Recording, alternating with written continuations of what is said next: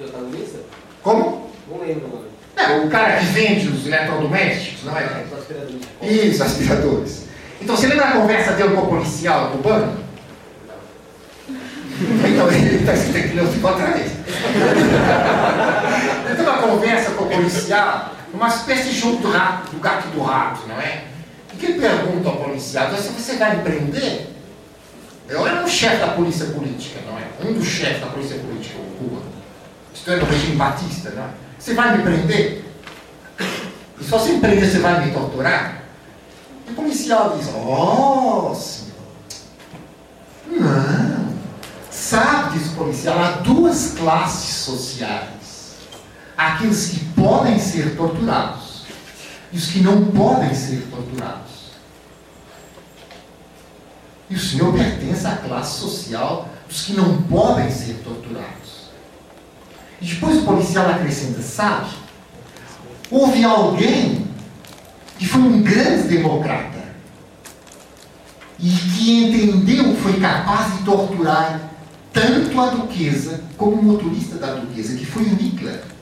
E é por isso que os o detestam, por esse caráter democrático do Hitler. E depois o policial termina a conversa dizendo: Sabe, o meu pai, quando foi preso, ele foi torturado. É das.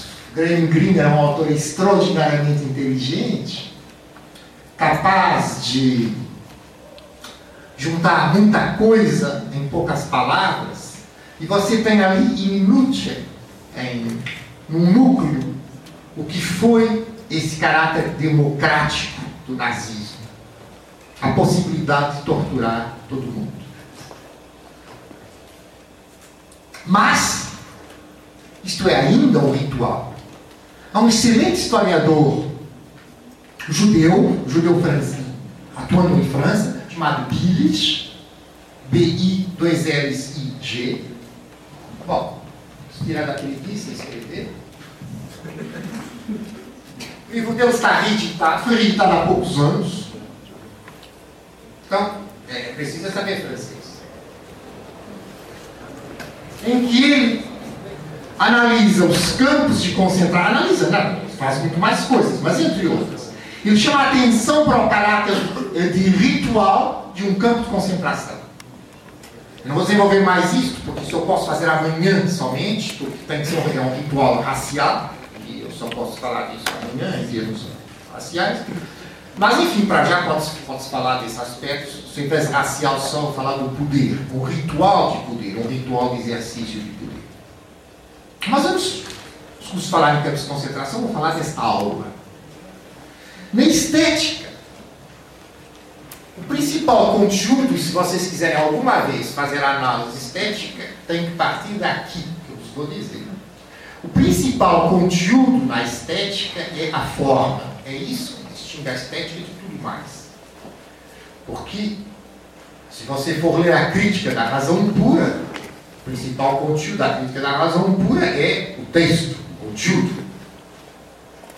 É uma obra de estética. Mas se você for ver um quadro e se limitar a dizer no quadro, ah, este quadro é maravilhoso, aquelas duas vaquinhas estão tão bem pintadas, então é claro que você tem a resposta que todos os artistas abstratos davam aos naturalistas, que sempre está muito melhor em ver as vacas no campo, não é? Do que está vendo vacas pintadas. Sejam vacas, ou sejam quadradinhos das cores puras. Ou sejam traços feitos com a mão nervosa, é a forma que o artista está transmitindo. Na música, claro, é só forma, a não ser chamados poemas sinfônicos, que só representam alguma coisa se você souber de antemão aquilo que o músico quis representar, senão ninguém dá conta. Bom, por que, que eu estou falando disto? e da forma como principal conteúdo. Porque sob o aspecto estético, se vocês quiserem analisar esta aula, vocês vão abstrair das minhas palavras. Hum? Eu estou falando de rituais, portanto é estética. E a forma é o principal conteúdo. As minhas palavras são aqui indiferentes. O que, que vocês têm? Vocês têm um indivíduo que está sozinho, para o qual todos estão olhando. Vocês estão calados ou estou falando? Eu vou para aqui, e vocês olham para aqui. Eu vou para lá, só se vocês forem chatos, se quiserem estragar o meu exemplo, é não olham para Eu digo, é piadinha, todos vão rir porque isso é piadinha, nesse momento. Então isso é um ritual de texto, é um ritual de exercício de poder. Do poder do professor sobre os alunos. Ou sobre quem nesse momento seja aluno. Pode ser um professor, mas ele tem que fazer as funções de aluno cumprir o ritual do poder. É estritamente isso. E é fundamentalmente isto que é uma aula. Porque se fosse só para o conteúdo das minhas palavras, essas três horas durante cinco dias faz 15 horas. Em 15 horas, vocês tinham lido o labirinto do fascismo, sem ter um encontro, suportar o ritual do poder que vocês têm que suportar ao longo de uma semana. Vocês estão tão habituados ao ritual do poder, desde as criancinhas da pré-escola até uma idade que tem para a eternidade, porque hoje em dia, como vocês sabem, com os problemas do mercado de trabalho, nunca mais se acaba de ter bolsas e de ser estudante, que parece natural essas coisas. Pois bem, isso é que é estética. E é desse tipo de estética que eu estou falando quando falo da necessidade de conceber o fascismo como estética. São rituais. Tanto pode ser este que eu falei aqui, um ritual light, como pode ser este que eu primeiro exemplifiquei com este vosso colega, o Moore, como exemplo da democracia, aquilo que o Pires falava dos campos de concentração, um homem bem fardado, com farda bem vincada, hum, desenhada por um bom alfaiate. Desenhada, digo eu, não é? Fabricada, desenhada, bom desenho, bem concebido, e depois caras andrajosos, subhumanizados, escravizados. O ritual da diferença, puro ritual do poder. Eu falei ontem da relação elite-massas. Elite concentrada, coesa, as massas fragmentadas e dispersas. Agora vocês, de imediato, na vossa cabeça, aquelas imagens, os grandes rituais do Hitler falando, e como estão os outros? Todos eles alinhados assim. Geometricamente divididos uns dos outros. Vocês lembram-se, vamos passar aos quadros da Renascimento da Renascença. Primeira Renascença, estou falando. Primeira Renascença italiana. Não é pós-Da Vinci, antes do Da Vinci. Vocês, como é que vocês têm os personagens colocados? Vocês têm sempre o chão perspectivado. Não é verdade? E sempre vocês têm mosaicos. Quando vocês não têm mosaicos, vocês têm, como por exemplo nas batalhas do Uccello, lanças partidas.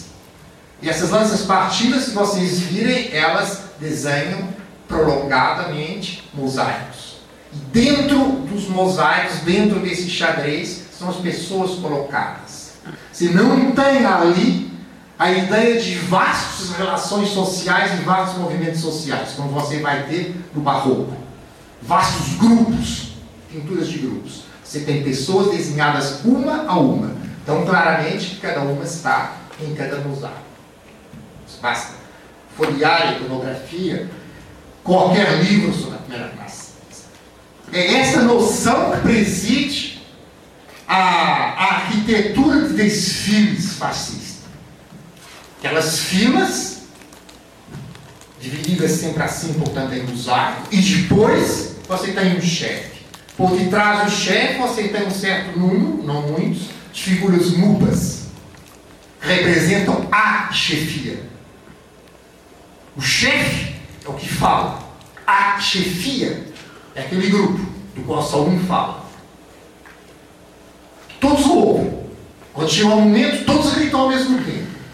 Depois todos tendem a mão, exceto o chefe, que recebe as mãos tendidas. Isto É o que faz o Hitler, isto é o que faz o Mussolini, que vem. Quem começa com esse tipo de rituais? Vocês sabem só por uma questão de curiosidade? Hum? Não, no, recente, quer dizer, pós-guerra, nesta época do fascismo. Porque eu disse como Mussolini, mas não foi Mussolini que começou. Vocês sabem quem começa? Sim, não? Danunzio não se diz nada, o nome do Gabriel é Danunzio. Então, Gabriel Danunzio era um escritor, não é verdade, endividado, que na Primeira Guerra Mundial regressa à Itália, quando eu tinha fugido por causa das dívidas, e que se torna um aviador muito célebre, um chefe militar, e que depois eh, vai comandar um conjunto de, de, de milicianos para a ocupação de Fiume, uma cidade no que é hoje a Croácia, e por conseguinte a Itália reivindicar. Ele foi o principal chefe da extrema-direita italiana até o Mussolini conseguir dar cabo dele, digamos, ele morte. Pertencia ao partido fascista, claro, mas ele era muito mais uh, importante como figura do que o Mussolini. O Mussolini era muito mais hábil, claro. Então ele era o, aquela ameaça latente por cima do Mussolini. Os opositores ao Mussolini queriam sempre substituí-lo pelo Danunzio. E o Danunzio representaria o que eu chamaria o fascismo social radical, mais realmente mais radical. E ele começa em Fiume, na cidade de Fiume, que ele governou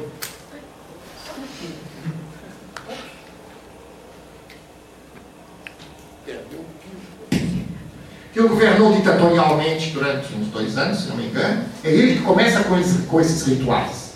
Ele fala da varanda para a população, e faz lá aqueles discursos empolgados, etc, etc. Ele era um escritor muito verboso, enfim, um do século XIX, escrita simbolista, um tanto retardada. Retardada não, no sentido atrasada, historicamente. E então, a, o que, que gritavam as pessoas que ouviam? Ah, nos momentos gritavam, eia, eia, halala. Eu não quer dizer nada, claro. Então, ritual puro. Não, quer dizer, porque às vezes, a gente pode imaginar que em italiano, eia, eia, dizer nada. O ritual puro.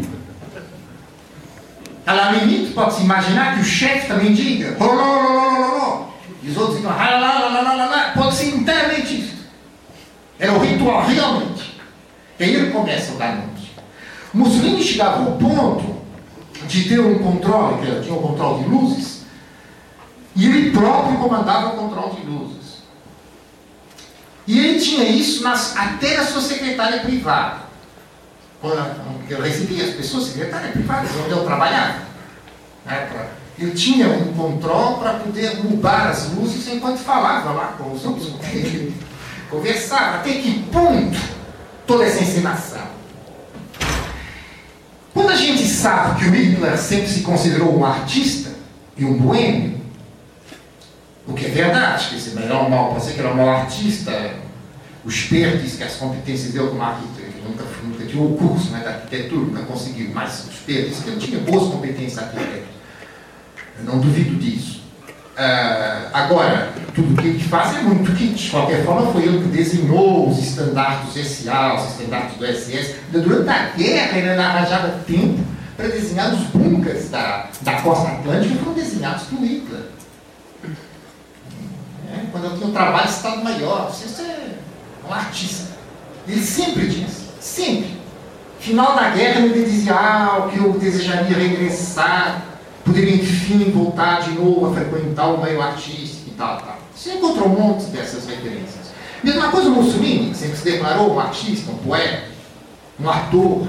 No final da vida, aliás, ele era, ele era o violinista amador, Mussolini? Quando ele perde catastroficamente, não, eu disse ontem, a primeira eleição que o Partido Fascista concorreu sozinho, em 1919, se não me engano, resultado absurdo, e ele, nos primeiros dias, ele ficou, não esperava tão mal, ele ficou deprimido. Ele escreve aquela que foi a mais importante das suas amantes, importante para ele na sua formação. Esquece nesse momento o nome, infelizmente. Era uma judia que depois teve que ir embora quando vieram os decretos antijudaicos. Aí ela era, ela, ela foi simplesmente a, a, diretora do jornal teórico do regime, a hierarquia. Ah, não sei se era Clara Maffei que ela se chamava. Bom, como? Clara Petacci? Não, essa aqui é, essa aqui é moça, essa morta com ele. Não, essa é posterior. Mas Clara Petacci não, uma moça, sem grande importância ideológica ali. Não, não, não. Era, não, é essa que eu, que eu estou dizendo foi embora da Itália antes, quando veio os decretos antigos, os decretos raciais. Mas o Mussolini escreve na altura dizendo, ah, eu vou largar tudo. Vou pegar meu violino, porque eu tocava, não é? Eu tocava violino, até o fim eu tocava pelo menos uns minutos por dia, mas no geral mais tempo. Vou pegar meu violino e ligar no circo e andar por aí pelo mundo sendo violinista de circo. Porque claro que isso é muito melhor para ele, para nós, para todo mundo. As palhaçadas no lugar adequado. Quer dizer que, repara, eles próprios se consideravam como artistas. O Salazar tinha, de artista não tinha nada, embora fosse um artista da palavra, ele é um belíssimo escritor do português quase medieval, não é? Mas os textos dele são realmente primorosos, se vocês lerem. Ele disse que o grande padrão dele, de estilo, era o padre Manuel Bernardes, toda aquela escola dos cronistas partidos da ocupação e tal. Bom, o Salazar, em momentos muito difíceis do regime, ele dava audiência aos, às pessoas encarregadas de fazer a decoração para os festejos populares. Perguntar ao senhor Gustavo Maxica, então quantas bandeirinhas vai colocar aqui? E quantos é que vai fantasiar de guerreiros medievais? E tal, tal. Todos eles se consideraram artistas. Mas é num nível muitíssimo mais profundo que o fascismo é uma estética. Não é no nível dos chefes julgarem que são poetas. É no nível, né, eu, por isso é que eu falei desses casos, é para dizer, não é só isto, embora isso seja também ilustrativo. É porque só nos grandes rituais de massas é que o fascismo foi coerente. Só aí é que ele conseguiu fazer uma nação proletária. Só aí é que ele conseguiu a utopia de acabar com as classes dentro da nação e de fazer uma completa homogeneidade social. Só aí é que ele estabeleceu a utopia de imaginar que as massas são constituídas por membros dispersos e as elites são coesas. Só aí é que regimes como o italiano ou português conseguiram grandiosidade. Regimes miseráveis. A pobreza da população italiana era enorme na altura. E a população portu portuguesa é inarrável. Em Portugal, em 1930, ainda havia pessoas vivendo em buracos de árvore. se faziam os festejos do império. Vocês leiam o livro da Helena Frunza Pimentel sobre os refugiados da guerra em Portugal, 39, 40, 41. Visto que o salazarismo não era racista, portanto aceitava judeus, etc. Só não cria muitos porque Portugal era pequeno. também não creio que fossem muito comunistas, mas enfim, tudo isso iam ir para lá. E sabe o que é Portugal festejava em 1940?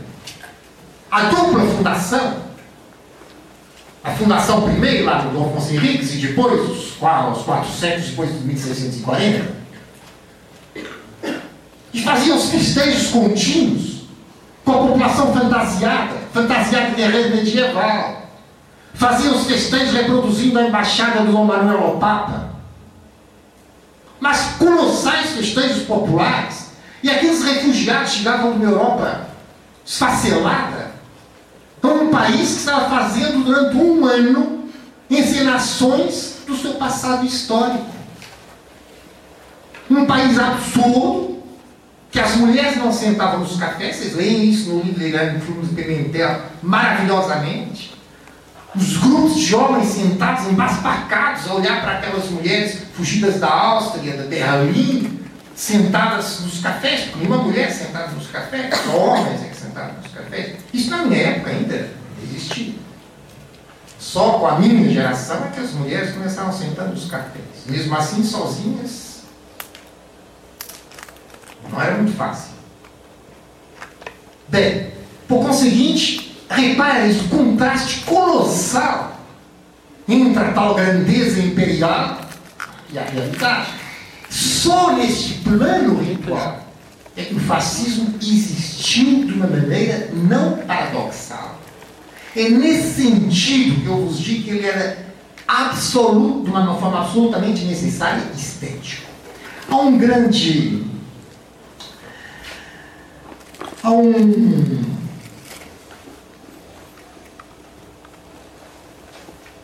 Um pensador, ensaísta alemão, que para mim, a minha perplexidade inicial, quando comecei a vir do Brasil, é extraordinariamente conhecido no Brasil. Na Europa ele é muito menos conhecido.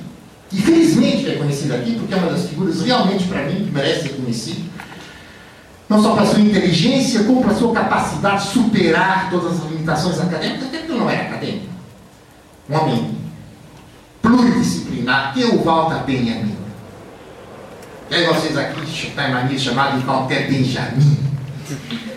Olha bem, o Walter Benjamin tem uma passagem qualquer em que ele diz que a estetização da política conduz diretamente ao fascismo. Isto é uma passagem fundamental. A estetização da política conduz necessariamente ao fascismo. Ele sabia o que estava falando, claro. Porque ele morreu disso. Ele morreu da estetização da política. Ele, que tanto falou de política e tanto falou de estética. E aqui, reparem, eu tenho feito ao longo desses dois dias sempre cruzamentos, falo de ecos, de influências do fascismo com o socialismo, o comunismo, o regime liberal. Houve um colega nosso, não sei se está aqui, que falou do caráter híbrido do fascismo. Essa é hibridez. Convém sempre, então, fazer as distinções também porque eu vejo com muita frequência comparar a arte nazi à arte staliniana. É um colossal disparate. Não vou falar da, aqui do neorrealismo staliniano, do realismo socialista, não tenho agora tempo para isso, mas basta chamar a atenção para o seguinte: o stalinismo procurou politizar a estética. O fascismo procura estetizar a política, e é para isso que o Walter Benjamin chama a atenção. São dois processos completamente distintos. Politizar a estética é transformar a pintura, a música, o teatro em propaganda. Para os artistas comunistas, o setor onde eles trabalhavam na, na no Comintern, nos partidos comunistas, era agito próprio, agitação e propaganda. E eles concebiam a sua arte sempre como agitação e propaganda. Isso não significa que não fosse arte. Você não vai dizer que o Brecht não é arte. Eu não vejo um outro tão grande dramaturgo tirando o Shakespeare como o Brecht. E o Shakespeare é tão político como o Brecht. Vocês pegam um drama como Romeu e Julieta, passional. Que passional? Claro que é passional, é um drama político. É o drama das lutas entre famílias nas cidades italianas, que é, completa, que é a base da estrutura do poder nas cidades italianas daquela época. E por aí fora.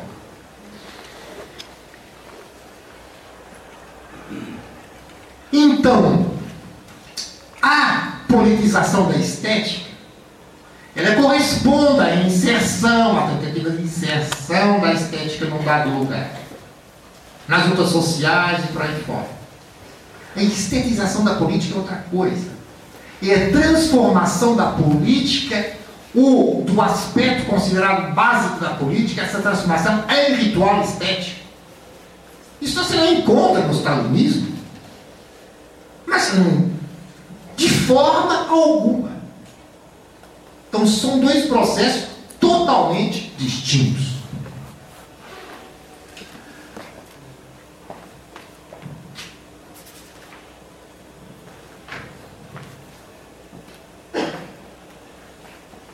Quando eu vos falei da transformação das classes em referências morais, vocês lembram disso? Bom, o proletariado com violência e dinamismo, as elites decadentes, velhos, as novas elites, jovens, formação do moral. Mas isso é ainda uma estetização.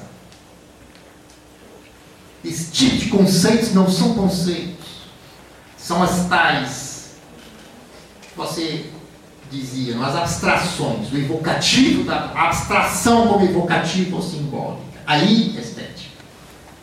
Então, tudo isso é um mundo de estética.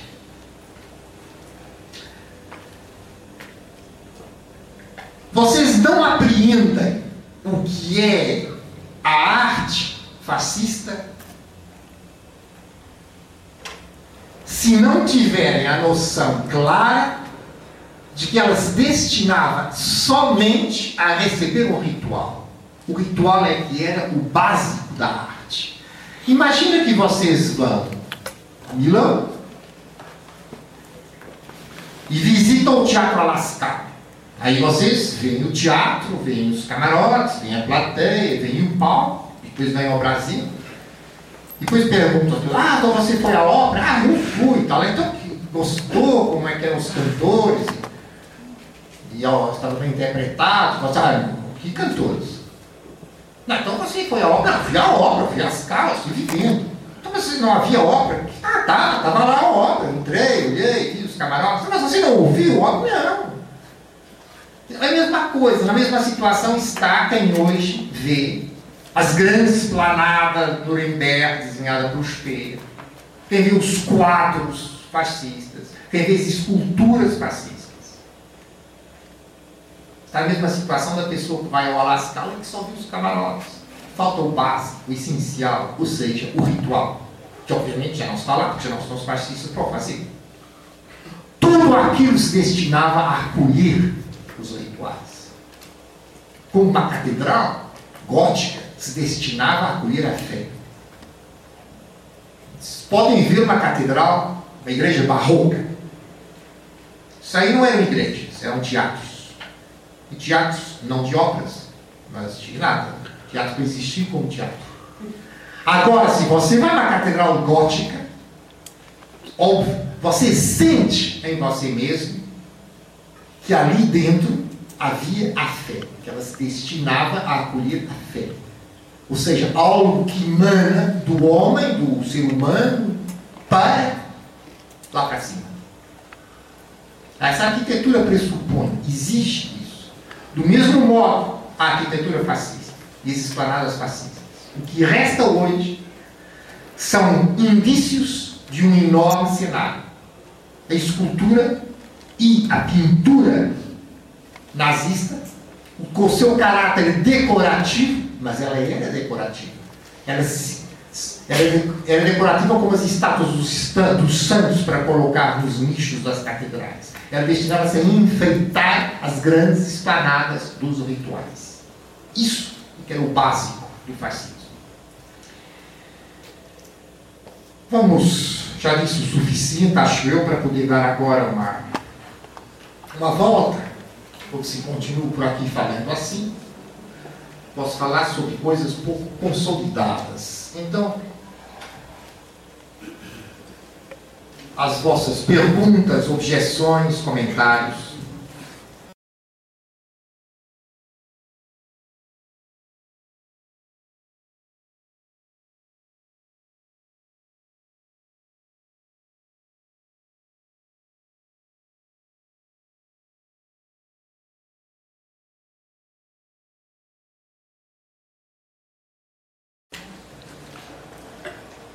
É, quanto está falando dos rituais, é, se pensar que a palavra fascismo, comumente, pelo menos aqui é conhecida como fascismo vem de facho, que é aquele bastão que vinha dos antigos imperadores romanos, né? Os litórios.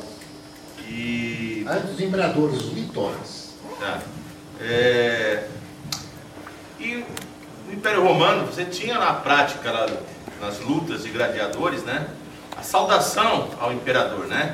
O ave César, aqueles que vão morrer em teu nome o saúdam. Então até a mão estendida já é uma representação aí simbólica do que está lá, tá lá na frente, né? Então eu queria ver se realmente é, é, essa representação fascista do século XX, ela teve alguma coisa a ver com o passado romano. Próximo, próximo. Fascista, sim. Eles estavam fazendo uma grande reencenação do que seria o passado romano. Agora repara, ela, inclusive com os mesmos gestos, ela é feita por, por, regi, por regimes que não são diretamente, não são em Roma, não é? Em Portugal, por exemplo, todos os meninos da, da, do ensino médio, portanto, desde os 10 aos 14 anos, só essa faixa etária, nós tínhamos que pertencer à mocidade portuguesa. Quando vocês dizem que o atual Papa, vocês querem dizer, se diz, que pertence, que é italiano, bem, que até podia ser, mas não é por fato de eu ter pertencido à Itália Quer dizer, qualquer aluno de escola secundária na Alemanha pertencia à Itália Não, não tem. Não uma especificidade do Papa. Não que lá está sem fazer isso. Então nos vestiam com os calções marrom, as blusas, a camisa verde, um kepi marrom, uma meia até aqui, um cinto com um S, e nos obrigavam, e com isso conseguiram criar gerações sucessivas antifascistas, nos obrigavam às quartas-feiras à tarde, às quintas-feiras à tarde, perdão, às quartas-feiras à tarde e aos sábados à tarde, durante duas horas a marchar. Portanto, nós íamos para o liceu, depois das aulas da manhã, regressávamos ao liceu, das quatro, perdão, das duas às quatro, marchávamos para ali e para acolá, nos recreios, claro, não havia para marchar para o outro lado. De vez em quando, tínhamos lá um instrutor dizia aquelas não sei quantas, nós pum, fazíamos coisas. E depois baixava pum, abaixávamos nós. Então, a gente não vinha de volta. Essa saudação era porque toda uma área ideológica tinha essa saudação. Agora, que a referência é a ideia de que um grande império, para ser perene, constituir, tem territórios, isso sim, isso estava em todos eles. E o ritual do Império Romano se o vê mais fundo ainda no Império do Oriente, em Bizâncio. Em Bizâncio, o circo tornou-se. Eu gosto pouco de situacionistas. Bom, isso é só individual, pessoal as particularmente superficiais, porque se alguma sociedade foi, o espetáculo foi Bizâncio. Em Bizâncio havia dois times de carros, os azuis e os verdes, se não me engano, de corridas de carros, porque corrida de carros é que era o essencial. E a vida política da plebe, ela se centrava em torno disso. Havia uma perfeita confusão entre os times de carros e os partidos políticos da plebe.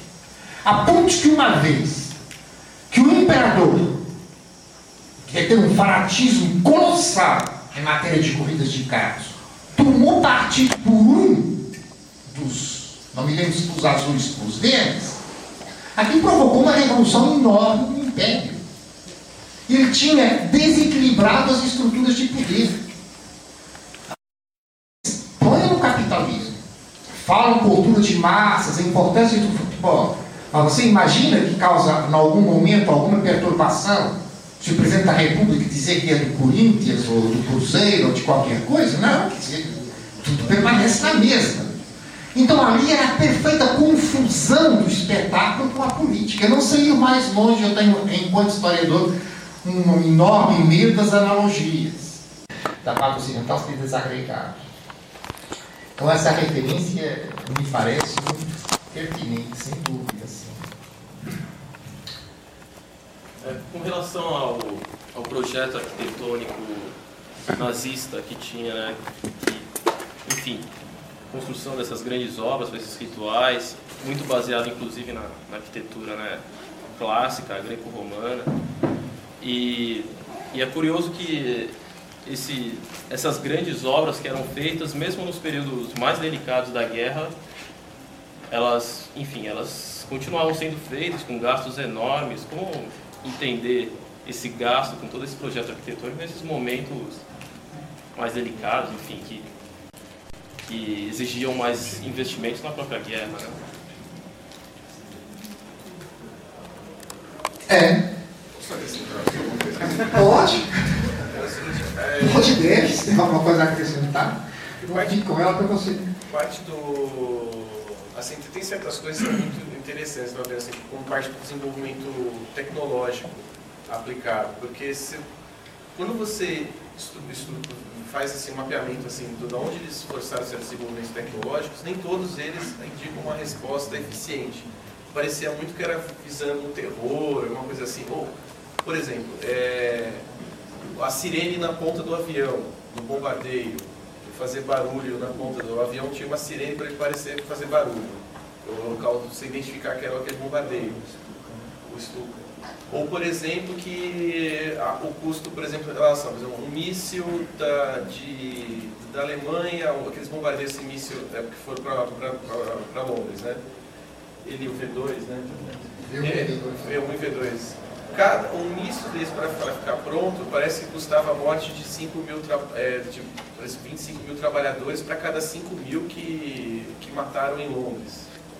A própria questão da tecnologia aplicada não era também um negócio estético ligado a essa coisa, que se mantinha de modo é, ensandecido até Total, total, totalmente. Totalmente. totalmente. E a sua pergunta eu, vai ser o tema da, da parte final deste desse curso, essa questão. Agora eu vou tratar especificamente a parte nazi e a ideia da ruína.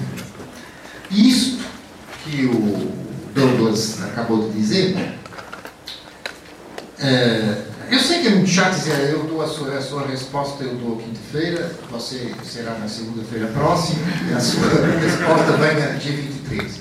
Mas é, é, isso é exatamente o tema com que eu vou terminar uh, este curso. Porque ele é um tema uh, que são, para mim, a implicação mais fundamental em termos históricos do fascismo. Não só para mim, mas para vários teóricos dessa época. E que hoje foi um tema praticamente esquecido pelos historiadores. Há exemplos do contrário, mas a generalidade não refere isso que é este, eu vou só anunciar nessa forma do Douglas, que eu acho que é este paradoxo. Utilizar toda a metodologia de custos de produção rigorosamente para fazer algo que, em termos de custos de produção, é demente. Mas fazê-lo com a metodologia rigorosa de controle de custos. Entendeu? Imagina, vocês são vocês sabem que é o potlatch, na verdade? Bom, aquelas destruições rituais de riquezas feitas por vários povos e que, aliás, feitos por todos os povos. Porque o potlatch é feito por nós nas relações de delicadeza, porque o que caracteriza as chamadas relações de delicadeza é o uso de formas pré-capitalistas. Existe um único povo no mundo hoje que não usa as formas pré-capitalistas nas relações de delicadeza, só usa as formas capitalistas. E é por, por isso, só por isso que nós os chamamos, consideramos grosseiros. Vocês não sabem que povo, né? Como? Não entendi. Os bárbaros? Não entendi. Chinês? Não, ah, pelo contrário, chinês, né? sempre com formas pré-capitalistas. Né? Hum? Os norte-americanos, claro. Os norte-americanos são os únicos que usam as formas capitalistas nas, nas, nas relações de delicadeza. Nós consideramos que esses caras extremamente grosseiros. E depois são capazes de receber você em casa e dizer, olha, eu comprei isto porque estava mais barato. Entendeu? Vocês basta isso. Então o que, é que significa? Não vê porque vocês estão rindo? Vocês estão raciocinando em termos potlatch. Quando você convida alguém, por mais pobre que a pessoa seja, você faz um potlatch. Ou seja, você faz um desperdício, você vai comprar uma coisa mais cara, por maior quantidade. Aí vocês estão rindo, mas isso é totalmente sério. Bem, isto é a base das nossas relações de delicadeza. Ah, não, vou fazer outro café. Você joga fora o café que tem feito. E você com um novo pó e vai fazer um cafezinho fresco. O americano vai fazer isso. Bebo até este café. Porque está desde ontem, antes que o plano é o outro. Entendeu? Então, repara. Imagina agora, você coloca assim em termos de potlatch. Imagina que você vai fazer potlatch com um controle rigoroso de custos. Quer dizer, isso é um, total absurdo, não é? Você vai fazer o, o casamento. O casamento é o grande potlatch. Em todos os aspectos, até porque duas pessoas casar, que vai acabar rapidamente. Então, esse aí é o potlatch total. Por isso faz aquelas festas extravagantes e tal. Bom, aquelas festas inacreditáveis extravagantes. Agora você vê que você, para fazer essa extravagância, você vai dizer, ah, não, não vou aqui porque não sei o que, muito mais barato aqui, aqui lá, faz um monte de contabilidade. Não, isso é um disparate. Ah, não, agora, uma vez, eu vou fazer e tal, boa coisa. Então, este é o paradoxo que está o Douglas dizendo.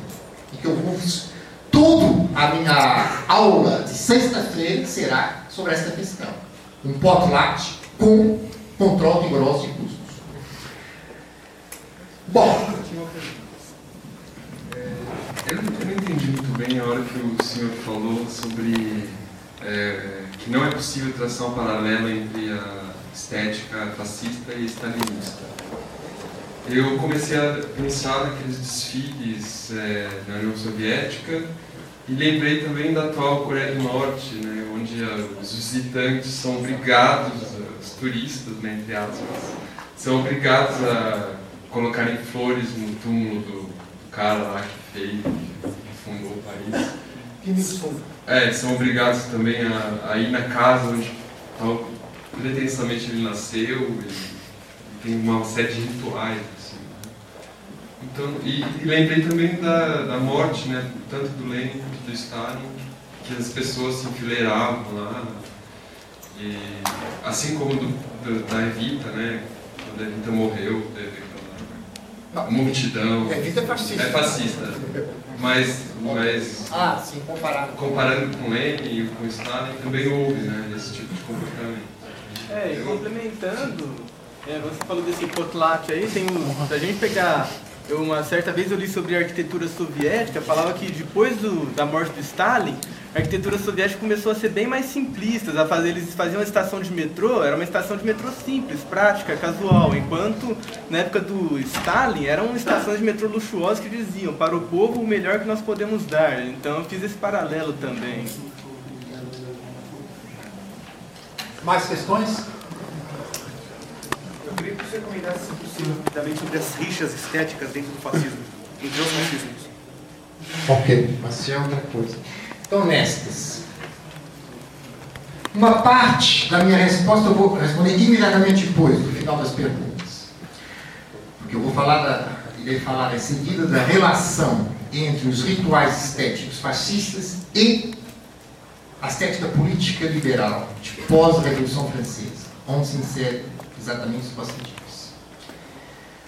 Para já, o que eu quero chamar a atenção é a diferença é a seguinte. Em todos os países democráticos você tem rituais. A França, o 14 de julho. Tem os bailes e primeiro tem a parada militar, o defile militar. Os aviões, aquela coisa toda e tal. Os bailes vai todo mundo, são as festas juninas.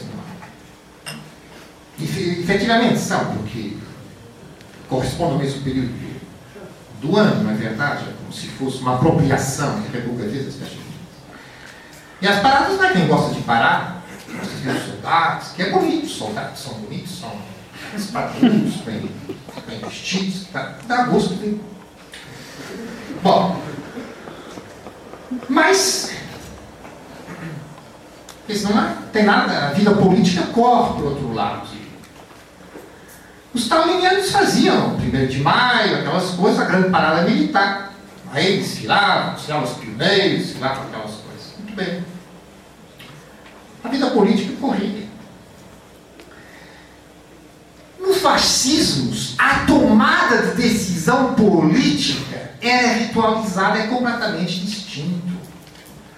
Politburo soviético reúne por um lado como George Bush e os seus conselheiros vivem por outro. Entendeu? Ali não. Por um lado, o líder fascista, ele toma a decisão sozinho. É claro que ele consulta primeiro uma quantidade de gente, mas a decisão não é tomada por consenso, como é no regime marxista ou democrático.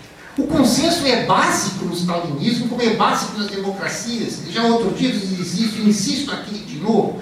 Eram regimes consensuais. Vocês não pensem que que o Stalin era, tomava, fazia o que queria, mas muito longe disso.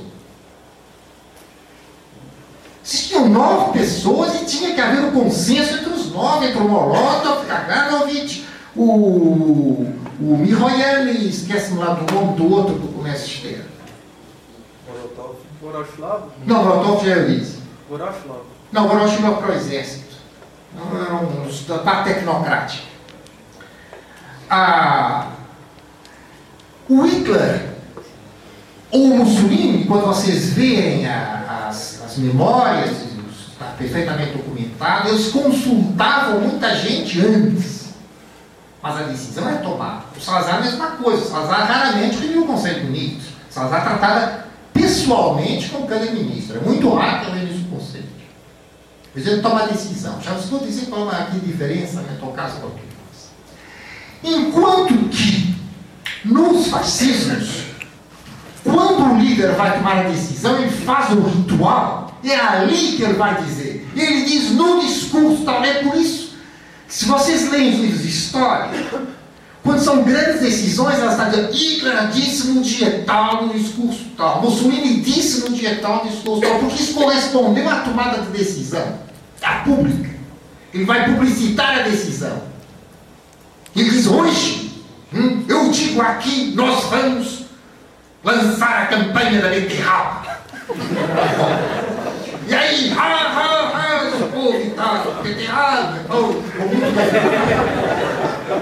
Ora bem, no regime staliniano vai ser sair decretos, explicações, lança turnês de conferencistas por todo o mundo, por todo o país, e explicar ao proletariado a importância da, da beterraba no mundo de classe, no reforço da nação, na pátria do proletariado, etc, etc. E depois, o 1 de maio, a população desfila. Alguns eventualmente levarão cartazes dizendo obrigado pela beterraba, mas isso é outra coisa, entende? Ali é própria tomada de decisão. Vocês veem, se estudam, se estudarem, ou aqueles que estudam obras sobre fascismo português, o consenso dos historiadores em Portugal é que não há, não houve fascismo em Portugal. Isso tem a ver com a evolução política do país nas últimas décadas, não me interessa aqui para o caso. Os historiadores são como todas as pessoas, dizem aquilo que está na moda dizer, a maior parte. Não se pode acusar um historiador de modismo. Por que, que se vai selecionar um historiador para acusar de modismo quando todo mundo pode ser acusado do mesmo? Mas um dos argumentos que é dito diz que é um autoritarismo, um paternalismo benevolente, coisa assim. Um dos argumentos que é dito é que o Salazar não fazia discurso de massas, o que é exato. O primeiro discurso de massas feito pelo presidente do Conselho foi depois do começo da Guerra Colonial, em 62 e 63. E o Salazar entra para o governo em 1928. Assume o poder total. Assume o poder total. Logo, mas quer dizer, de maneira explícita, quando vai a fascização das instituições, é 33, com a votação da Constituição em 1933. Só em 62 é que ele vai fazer um discurso público. Então, os discursos eram sempre a porta fechada para grupos, ou no parlamento, quer dizer, na Assembleia Nacional, ou a grupos generais. Então, você tem historiadores que dizem que Portugal não era um fascismo porque falta essa componente indispensável que eram os grandes discursos públicos. Portugal, para mim, oferece precisamente o interesse de mostrar o caso limite da importância do ritual. Realmente o ritual fascista em Portugal não era para para explicitar a tomada de decisões do, do seu presidente do conselho. Era para celebrar a glória histórica do império. Todo o tempo se faziam rituais para celebrar o império, celebrar o passado histórico de Portugal. Não o presente, em que está sendo tomada a decisão, mas o passado histórico. Foi esse o mundo em que eu vivi como, como criança. Eu me lembro que foram as comemorações henriquinas, por exemplo, do infante Dom Henrique, aquele que lançou a expansão colonial. Vocês já devem ter alguma vez ouvido falar, imagino eu, que a história, e mesmo aqueles que são só brasileiros, não é? Bom, a gente ouvido falar algum momento do infante Dom Henrique, graças ao qual aconteceu essa catástrofe toda para vocês. Sobretudo para aqueles que já estavam coitados. Olha bem, aqui demorou mais de um ano. Todos os meninos da, da escola, das, todas as escolas do país, constituíram comissões para fazer desenhos, celebrações, cartazes. Você está rindo? Todos nós. E depois as, os liceus publicavam livros sobre as comemorações henriquinas. Eu lá estou, não, nem sei onde é que estará esse livro, não. Igual, tá? Sem lembrar coisa. Quantidade de infantes do Henrique, aqueles com chapéu e aquela coisa caída assim. Ter sido desenhados milhares e milhares e milhares, porque todos nós, melhor ou pior, tínhamos desenhar um infante do Henrique. E depois faziam essas peças de teatro e as celebrações, e todos nós lá íamos nas celebrações. E depois se fez toda uma arquitetura qualquer evocativa em Sagres, lá no promontório. Mas aquilo foi um ano inteiro de celebrações. Que vão hoje. Ah, alguém já foi em Lisboa aqui? Na picaretagem das bolsas? Ninguém foi a Lisboa? Mas isso está mal? Eu fui faz tempo. Ah, quer outra bolsa? Tá bom. Mas eu vou dizer aos meus amigos, aí eu bolsa da outra, que era cheio de gente, ninguém foi a Lisboa, vocês estão distribuindo o quê? Mas se vocês forem a Lisboa, vocês veem Belém, que é a grande zona, uma das grandes zonas turísticas, enfim, pouco perto estava Torre Belém, no lugar um partiam os curadores, no Estado de Jerônimos, agora no Centro Cultural de Belém. Depois vocês veem todos os jardins, onde, chamada Praça do Império, em frente do, em frente do Palácio Presidente. Como? Palácio Belém. Está, se vê ali ainda uns arcos, umas fontes. Aquilo é o que resta da colossal conjunto em que celebrou essas festas do, do mundo português. Que vieram na sequência da grande exposição do Império Colonial. Você sabe o que, é que se fez durante meses? Importaram-se povos de todos os lugares do Império.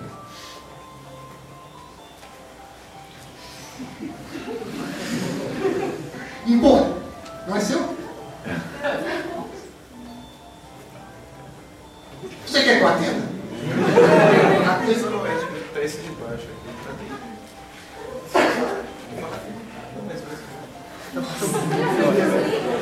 tivesse hino, pelo menos. Se assumiu exatamente, se podia esclarecer. Importaram-se povos de todos os lugares do Império. Populações vieram de Timor, de Macau, de Moçambique, de Angola, da Guiné, de São Tomé e Príncipe e de Cabo Verde. E foram feitas viver em aldeias que sua adesão reproduziam os seus habitats naturais. E as pessoas iam ver o que se chamava, vocês consultem a literatura da época, vocês consultem os boletins do Ministério das Colônias, era extraordinário, havia os preferidos. O pretinho da Guiné era um dos mais estimados. Então iam se ver como o jardim zoológico. Aqueles caras eram obrigados a viver publicamente nas palhoças. Faziam, fizeram palhoças para os que viviam em palhoças. Os que vinham do Oriente fizeram uns pagodinhos, uns coisas para imitar pagodes. E a população da metrópole ia vê-los cozinhar, porque eles eram obrigados a fazer danças. As tantas, as tantas, e cozinha e come. Das tantas, as tantas, faz danças típicas. Então os caras chegavam à tarde, faziam danças típicas. E a população ia ver. Mas à noite deixávamos dormir, imagino eu, não é? Bom, e no dia seguinte começava a coisa. E aquilo demorou meses. Quando o Secretariado Nacional de Informação, na altura já era de informação tinha depois de 45, depois da derrota dos fascismos, o Secretariado de Propaganda Nacional foi transformado em Secretariado Nacional de Informação. Por aí, imagine isso, mas você tem uma mochila cantante.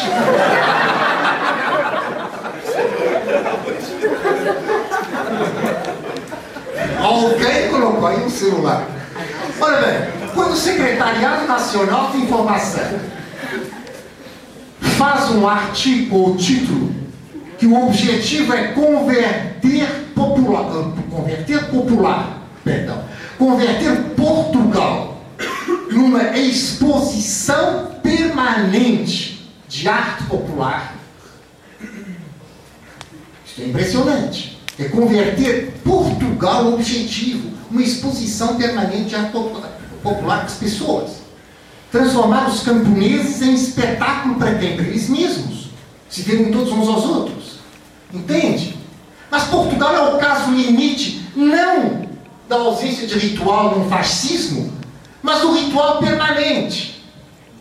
Porque o ritual se destina não só ou não a celebrar o ato presente do chefe, mas o passado permanente do império. Eu não conheço nenhum outro caso que tivesse ensinado tão sistemática e tão obsessivamente a sua história. Ou seja, uma história totalmente mítica, que isto é o anti-história. Confundem datas, épocas, tudo baralhado. Idade Média, Dom Manuel, Dom João V, tudo aquilo misturado, entende?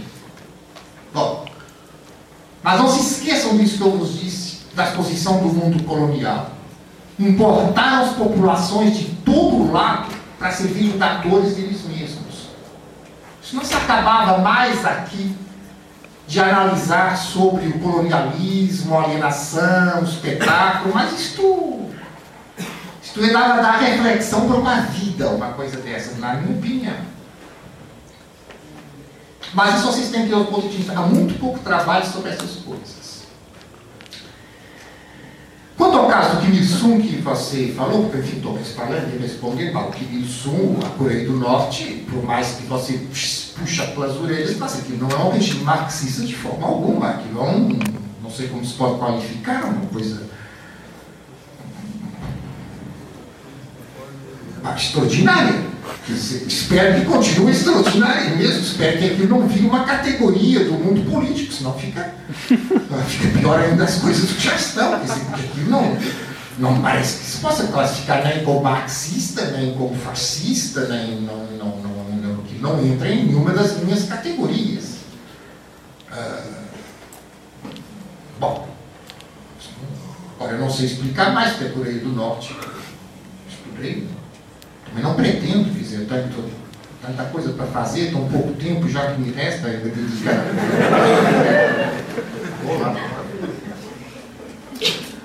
Agora, outra parte que você disse, eu não posso também por assim. Os desfiles do 14 de julho estão de lado, né? Eu exagerei. Ou não exagerei. Porque hoje eu posso pôr de lado. Mas na sua gênese, onde é que eles aparecem esses rituais? Revolução Francesa? Revolução Francesa, com quem? Com Jacobino? Robespierre, claro. Robespierre. Vocês já leram a descrição do primeiro deles alguma vez? Quem é o grande senador dos rituais? O Davi, o pintor. Aquele que tem aquele extraordinário quadro para assassinada e depois vai ser o pintor oficial da corte napoleão. A descrição desses primeiros rituais é assombrosa, porque eles eram realmente de massas. Está... Vocês conhecem Beethoven? Eu falar. Beethoven, ele, ele para sua, enfim, a sua genialidade, a sua importância, ele acabou por obnubilar os músicos anteriores. Beethoven, o que ele faz é a continuação da música da Revolução Francesa. Quem são, digamos que, aqueles que ele fez esquecer? Pergunta chata, porque em princípio esquecer vocês não conhecem, não? mas quem interessa muito por música conhece. Há um deles ainda é conhecido, que é o querubim, não é? Querubim. Mas não miúdo, não é? Eram os músicos do grande barulho.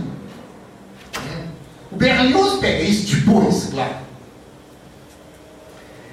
Eram os músicos que conseguiam fazer a, a, a relação da música sinfônica com a, o regime parlamentar é evidente, não é? porque é, o, é o único, a única época civilizacional que deu aquele espanto que é uma orquestra foi o regime parlamentar.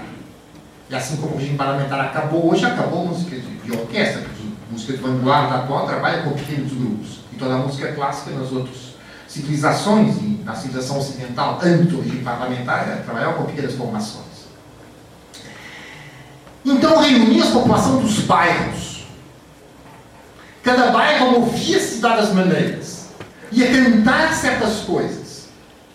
E os grandes organizadores estavam com um medo terrível que nada daquilo funcionasse, porque aquilo foi ensaiado bairro por bairro, mas não havia ensaio geral.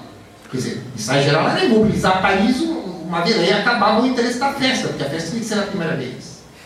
Então o resultado era que aqueles bairros movendo-se e cantando, e tudo aquilo harmonizado, entende? com um grupo de gestores da festa, porque além, da, além da, do aspecto musical tinha, um aspecto uh, visual, não é? Cores e coisas assim. Grupo de gestores da festa dando as instruções. E no centro de toda a festa, a festa ao ser supremo, não é? Quem vai emanar para fazer o contato com o ser supremo? Robespierre. Os girondinos, quando acabar os jacobinos, essa festa teve um papel determinante no fim dos jacobinos. Eles ficaram apavorados. Quer dizer, os outros. Isso vai ser o poder pessoal. Claro que eles puseram lá Napoleão depois, não é? Bom, puseram Napoleão depois. E quem vai fazer as grandes cerimônias para o Napoleão? O Davi mesmo. Mas aí já eram outras cerimônias que não eram cerimônias cívicas, ou seja, populares, cívicas, populares, plebe, da cidade. Já não eram cerimônias cívicas, eram os grandes desfiles dos roubos do império. O que é que vai desfilar? Os quadros que nós tiramos aos outros países, as esculturas que nós tiramos aos outros países. Tudo isso vai desfilar para ser colocado no Louvre, onde hoje pode ser visto com agrado os turistas de todo mundo que vão lá e a Londres para ver aquilo que os grandes impérios lhes roubaram, que é por isso que está em Paris e Londres, claro. Não havia razão nenhuma para estar tanta arte não francesa e não inglesa naqueles países. Então, tudo aquilo desfilado, no caso francês, não, as ruas, as celebrações do Império. Quando eu vos li ontem passagens do Bertrand Russell na história da Story of Western Philosophy, e e do Victor Klemperer sobre as relações do, do Hitler, ou Rousseau como Rousseau como precursor do Hitler, mas isto é exatamente a relação Rousseau-Hitler, através dos grandes festivais cívicos. Quando eles veem o Robespierre a dirigir-se lá, avançar lá para o ente supremo, tal, tal, mas é o Mussolini e o Hitler a fazerem um ritual semelhante. Esta é, então, uma forte relação da, do fascismo como estética com a cultura liberal. No entanto, convém não exagerar, porque a tomada de decisões dentro do Comitê de Salvação Pública é dentro do Comitê de Salvação Pública, é uma tomada de decisões consensual. Napoleão, mesma coisa, o Conselho de Estado, etc. Então, tinham funções acessórias esses rituais. O que se passa é que elementos que antes tinham funções acessórias passam depois a ter funções fundamentais. Então, quando vocês fazem um trabalho histórico, quando se vocês seguem as linhas de filiação e de continuidade, vocês não podem enganar, não se podem deixar enganar pelo fato de dizer ah, há uma linha que vai sempre. Isso é uma continuidade. Mas ali tinha uma função secundária, acessória. Ali vai ter uma função fundamental. Aí há uma ruptura. Então a ideia de história, não sei se estou insistindo numa coisa que vocês todos saibam, mas nesse caso os parabéns, ou a insistir numa coisa que convém insistir. A ideia de continuidade, a ideia de ruptura em história não se opõe, mas de forma alguma. Você, no geral, em história, tem sempre continuidades, não mais seja esta. Qual é esta? A fala. A fala. Mas tem rupturas. Porque as palavras mudam de sentido. Quando Balzac, nos seus romances, classifica um liberal, quer dizer, alguém que era contra o regime do Luís XVIII, do Carlos X, que era partidário do Luís Filipe, ou mais exatamente a esquerda do Luís Filipe e dos republicanos, como é que o Balzac chama?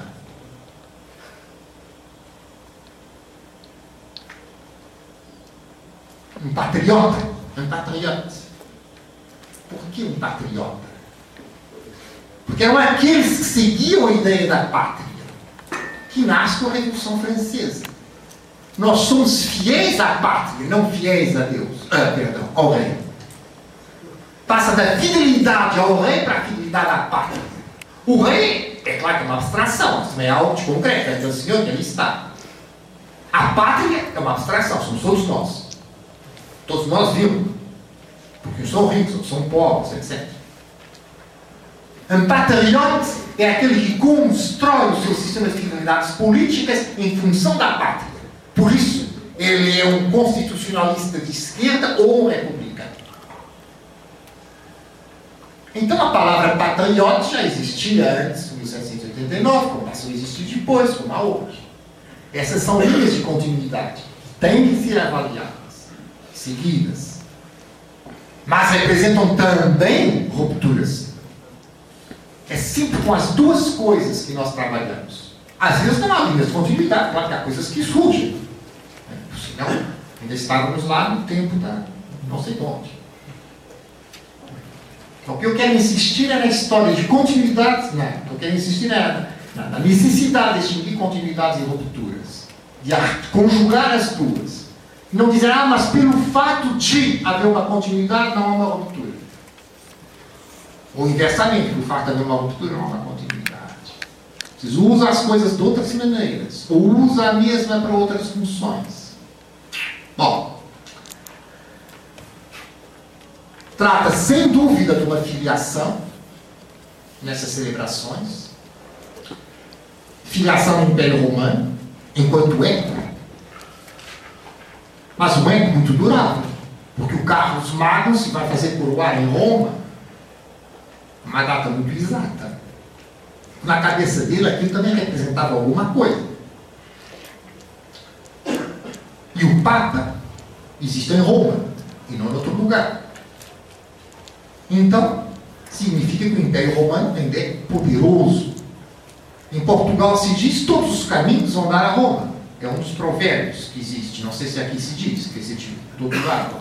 Por que, que se diz todos os caminhos vão dar a Roma e não, por exemplo, todos os caminhos vão dar a Milão? Bem, todos os caminhos vão dar a todo lugar. Por que Roma? Ah, porque é o centro.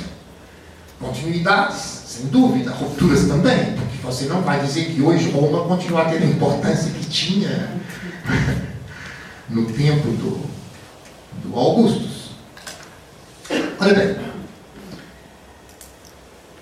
Mas, de qualquer forma, ligação à, à, à cultura burguesa por aí.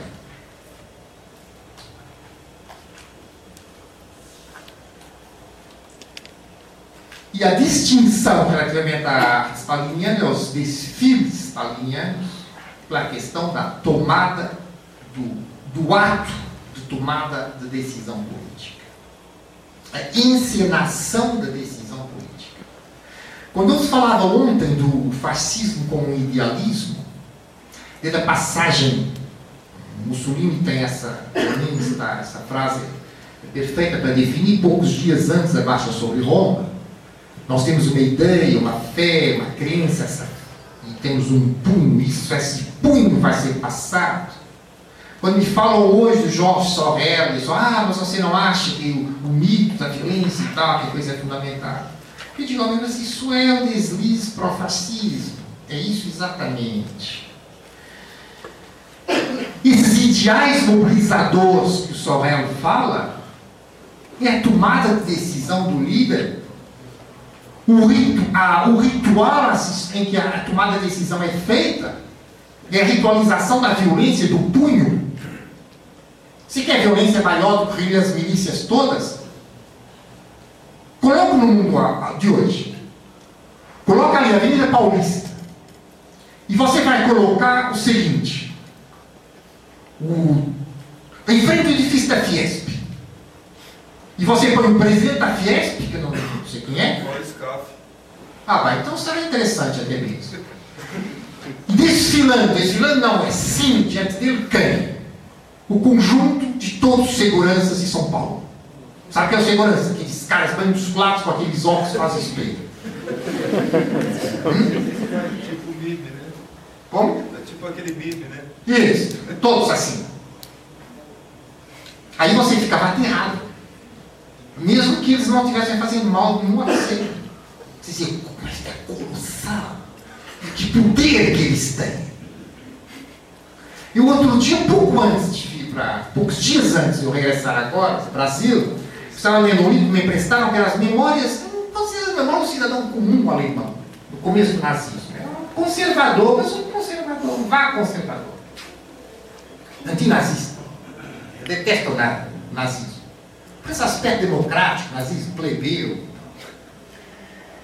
E esse homem tinha acabado o curso de Direito, ele ia para entrar para o magistério público, e portanto lá na, nesse, nesse tempo na Alemanha, não sei se é agora também, acho que já não, não é? Certamente, o Tratado de Bolonha, mas depois de fazer o, curso de Direito, eles tinham que fazer uma longa, um ou dois anos, tinham mais cursos, faziam um trabalho, quase todas matérias. E então uma coisa aí que podiam entrar para o Ministério Público tinha uns exames. O Hitler, como aliás é característico dos regimes fascistas, o mais possível regimentar as categorias profissionais. Portanto, esses caras também foram arregimentados. Apareceu um decreto dizendo que eles iam fazer um acampamento para conscientização política, arrumaram um uniforme para eles e os faziam desfilar pela rua de vez em quando. E esse senhor que está fazendo essas memórias, ele conta que antes, ele, e aliás, enfim, muita gente diz, assim, memória sempre queria passar um desfile, porque passar o desfile o cara tinha que fazer assim, não é? Muita gente não queria fazer assim, mas não queria levar porrada, que é óbvio. Portanto, viu, viu o desfile um, viravam na, na, rua. Se não havia rua, eles metiam num, portal, não é? Porque no geral são prédios grandes, não, não havia mania com seguranças em todo lugar, portanto aqueles prédios assim grandes têm uma entrada, depois leva várias escadas, assim, impossível o cara enfiar. E ele conta que quando ele ia desfilar lá com o seu uniforme, lá nessa tal coisa do, dos candidatos ao Ministério Público, ele via pessoas fazer o mesmo, fugir assim dos cantos das ruas. E ele chama a atenção, quer dizer, eu quando eu estou fora do desfile, eu fujo daqueles que estão no desfile. E aqueles que estão inversamente, claro. Então, este é que é o regime perfeito da violência. É quando todos têm medo uns dos outros. É este ponto. É por isso que as pessoas podem não falar mal do regime em público. Quem, quem quer que seja, que tenha experiência de ter vivido num regime fascista, Sabe que se alguém abordasse você num café, num transporte público, começasse dizendo mal do regime, você tinha certeza absoluta que ele era um policial, não é? Porque só um policial é que pode fazer isso, para suscitar a sua opinião. A primeira coisa que você espera de quem é contra o regime é que nunca diga nada contra o regime. Se você quiser, no mundo kafkiano, isso pode ser extremamente comprometedor. Ele não diz nada contra o regime. Então, então ele está a fazer alguma coisa de, de grave, porque não diz nada. Entende? E a pessoa jogava com isso também, mas pouco importa. Que eu quero dizer é que é, vocês entendam os desfiles desta maneira. É uma forma de pôr as pessoas metendo medo umas às outras. E aquele que tem medo do desfile, ele, ele próprio vai amedrontar os outros quando é obrigado a fazer o desfile. A tal ponto que você tem medo do outro e o outro tem medo de você. Nesse momento, você tem uma ordem perfeita. É. Pelo menos pensem no esquema do, do Newton para, para, para, a gravitação universal. Todos os planetas se sustentam porque todos exercem força de gravidade uns controlam sobre os outros. Então aqui você aplica esse modelo ao medo. Todos se estão sustentando porque todos têm medo uns dos outros numa taxa lá que você pode arrumar uma constante multiplicador e aí você põe essas taxas de medo.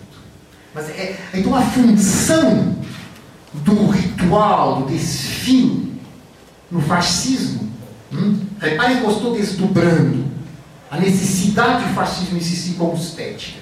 Eu comecei com o fascismo existindo como estética, a necessidade disso para a questão da abolição do paradoxo, paradoxo de uma nação que não tem classes quando continua tendo, etc, etc, etc. A tomada de decisão, agora, no interpopular, todos metendo medo uns aos outros. Reproduzindo a, todas as, a toda a escala, portanto, a, a relação elite-massas que é coreografada pelas coreografada pelas pelos rituais. Eu antes de parar para fazer a segunda volta aqui, chamar a atenção para algo para evitar que me digam ah, a arte fascista é muito acadêmica, alguém ali referiu numa. importou o elemento grego, aí eu deixei passar só para não dizer mais uma vez, isso eu vou falar mais à frente. É, do mesmo modo, na arte staliniana, é, eu acho errado dizer que era uma arte acadêmica, mas isso, primeiro, o objetivo aqui não é esse, depois aí eu tinha que ter mesmo iconografia, aí você podia mostrar nos quadros, mesmo quadros à primeira vista acadêmicos, do realismo socialista, como uma quantidade de após da vanguarda estão lá contidos. E por outro lado, no período staliniano, você teve alguns ramos que eram estritamente vanguardistas, que era o ramo do layout, do design de página, não é? Acho que os grandes mestres são o Rothschild e o Lissitzky, é, e que ainda hoje continuam a ser perfeitos modelos de, de, de vanguardismo, e também uh, o aparecimento, aparece com o Stalin, no regime stalinista, a forma de expor estatísticas.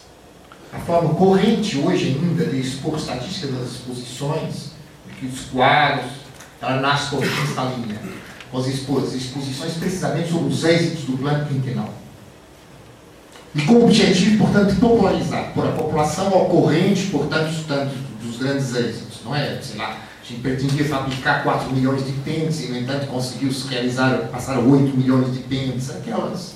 Mas é claro que sabe, o pente parte, mas isso não tem, para o caso, importância, porque são 8 milhões. Então, há algumas maneiras de fazer gráficos e estatísticas, passar as estatísticas a gráficos muito compreensíveis. Isso que hoje qualquer exposição com aspectos econômicos, vocês vão ver, isso é o lugar comum dessas exposições, isso nasce com a corrente staliniana. Portanto, eu vos disse que mesmo para o caso do realismo socialista, não se pode dizer que seja um mero academismo, não, muito mais complicado do que isso. E o mesmo na arte uh, fascista. Em primeiro lugar, se o essencial da estética fascista, como eu pretendo afirmar, é o ritual de massas, Então não há aqui que falar em academismo ou não, porque é uma criação de algo novo. Mesmo tendo em conta o passado, a Revolução Francesa e tal, tal, aquilo é uma coisa nova. Estão fazendo com massas uni de, com uniforme, coisa que não era no tempo da Revolução Francesa, ninguém estava com uniforme. E, por aí.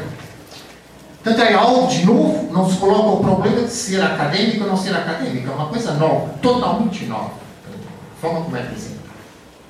Mesmo os elementos arquitetônicos e pictóricos, você encontra uma influência efetiva de formas vanguardistas. Mas há coisas que é interessante sublinhar. Eu vos disse, tenho a impressão, na segunda-feira, primeira aula, que os três correntes formadoras do movimento fascista em Itália foram os sindicalistas revolucionários, os arditi, não é? Os comandos Guerra e os futuristas. Claro que o Marinetti, portanto, se preparava a ser o artista futurista, o artista fascista por excelência, coisa que não sucedeu. Que ele, aliás, não ficou nada contente com isso. Entrou para a academia fascista e tudo mais, mas ele continuou sempre fazendo sérias críticas ao Mussolini. O que eles faziam, não é? Aquela coisa do, do Tratado por Tu, que era tirar do movimento operário, não? Se tratavam dentro do movimento fascista por Tu. Mas não com o fascismo salazarista, claro, Salazar nunca queria que alguém o tratasse por Tu, mas na, na, vocês também não se tratam por Tu, claro, você, mas quero dizer, em Portugal as pessoas por Tu. Tu e depois a segunda pessoa, não é como aqui, os gaúchos tratam por tu e depois a terceira pessoa. Isso fica muito estranho para nós. Então usavam os alemães o tu e os, os italianos também usavam o tu. E o Mussolini, Marinetti tem discurso que ele faz sérios avisos ao Mussolini. Mussolini, tal lute é nós, os teus companheiros de primeira hora, te avisamos seriamente. Se não fizeres tal, tal, mas aquilo não fazia parte de todo esse ritual, não tinha importância nenhuma.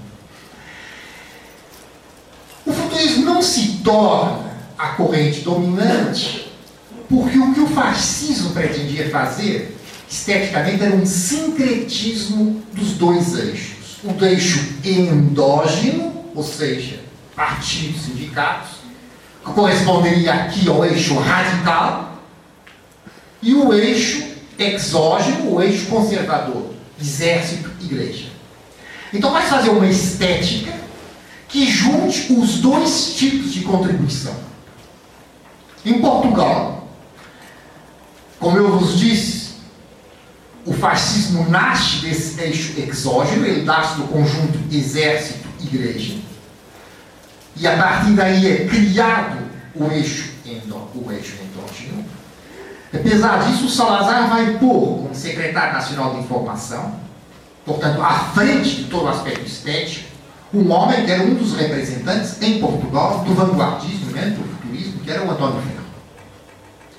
E o Antônio Ferro desenvolve no SNI, Secretário Nacional de Informação, uma corrente estética sistemática, nomeadamente na reelaboração das artes tradicionais, cerâmica, uh, tapeçaria com camarim, cerâmica com a Amaral e outros, um tipo de arte em que ele funde o academismo, o vanguardismo e, inclusivamente, com a utilização de artistas comunistas. Que ele interessava por causa do regionalismo e do, e do naturalismo. Arte perfeitamente coerente, que, aliás, ainda hoje vigora em Portugal, quem for. Uh, muito possivelmente não, não se apercebe disso se não tiver conhecimento, mas quer dizer, é muito fácil de ver esses restos da arte, arte. Esse sincretismo ele tinha sempre que existir. Vamos dar o caso, por exemplo, na Alemanha, do Schultz Naumann,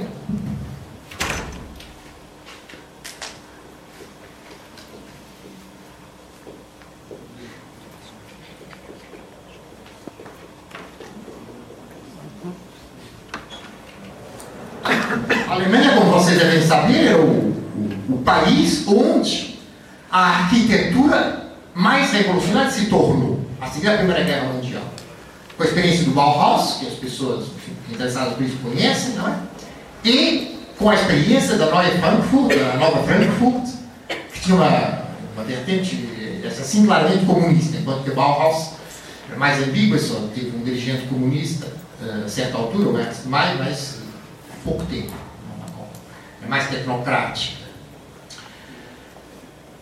Quando foi isso, fizeram as grandes remodelações da arquitetura. Eu vos dizia, não, aumentar isto, que nós estamos, isto que vocês viram, isto que vocês estão sentados, isto que vocês se habituaram.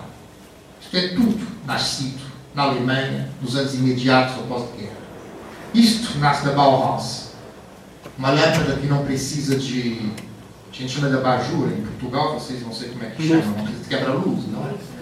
Esse, como? Sim, vocês são um lustre que não precisa de, de quebra-luz, que não fere a vista. Um tipo de iluminação, entendeu? Não precisa de um quebra-luz. Foi eles que conceberam. Uma cadeira como essa que você está sentado. Uma escada como essa aqui, um perfeito funcionalismo. A divisão dos espaços pelas cores. Né? Isto é branco aqui de um lado, isto é branco aqui disto, aqui, isto vai ter outra cor. Concentrar a atenção em quem está aqui. E a minha mesma coisa, concentrar a atenção em quem está lá. Tudo isto nasce na Alemanha. E é contra este vocabulário estético que Hitler se pronuncia. Porque Hitler, para ele, a coroa de glória da arquitetura era de Paris, ou seja, o bolo de noiva em matéria da arquitetura. Não é? A arquitetura kit por excelência. Coisa rebuscadinha, cheia de. É tudo, muito bolo de noiva. Então, enquanto houve. Vai ter que acrescentar outra coisa. Eu vos disse no primeiro dia também que havia dois, duas grandes facções do Partido Nazista. A facção Gregor Strasser e a facção Hitler. E o que eu disse, quem ia ganhando, subindo as eleições era a facção Gregor Strasser. Essa era uma facção vanguardista. Uma boa parte dos expressionistas eram pró-nazistas. Na própria Bauhaus, o dirigente final, que é um dos maiores arquitetos, um dos mais imensos arquitetos do século XX, o Mies van der Rohe, o homem que levou a depuração ao ponto, ao ponto último da depuração, ele era um frente partidário do nazismo. Então, os vanguardistas, eles viam o triunfo da facção do Gregor Strasser como o triunfo deles. Os acadêmicos, eles se detrás do Hitler, eles, eles esperavam que o Hitler ganhasse para ser o triunfo dos acadêmicos. E o acadêmico dos acadêmicos era o Schultz Nauder, o arquiteto das casinhas. Equivalente aqui, quem quer estudar arquitetura portuguesa, ao Lino, dentro do salazarismo. A casa portuguesa, do Raul Lino, o sincretismo das regiões. Uma lareira das beiras, uma chaminé dos algarves, um branco do Alentejo e uma porta de não sei quê. Então, hoje quem passeia em Portugal encontra muitas estações de correio que seguem o modelo do Raul Lino. O sincretismo da. Ainda bem que eu só se lembrava de fazer o sincretismo no metrópole. Então, aí imagina se fazer o sincretismo no Império e a gente ia ter uma coisa de Macau, mais uma coisa de Timuca, mas acabava de sincretizar. Então, o Schutz Naumberg estava perfeitamente convencido que era o arquiteto oficial quando o Hitler dominasse. A primeira coisa que o Hitler vai fazer depois de tomar o poder, e, bom, repara, o Hitler era, sobretudo, a grande preocupação dele na arquitetura, vai ser eliminar o Schutz Naumberg. E pela frente da arquitetura, quem? Hum? Vocês fazem um esforço desgraçado para casar, tem pena de vocês. Vocês fazem um esforço enorme para aprender inglês. Bom, ninguém sabe. Aí os alunos, alunos aprendem inglês mesmo, sabem inglês. Aí o que é que sucede? Pronunciou os nomes alemães a inglesa. Aí falha, depois de tanto esforço para aprender inglês. Ele chamaria Spear se fosse inglês, mas ele é alemão. Spear.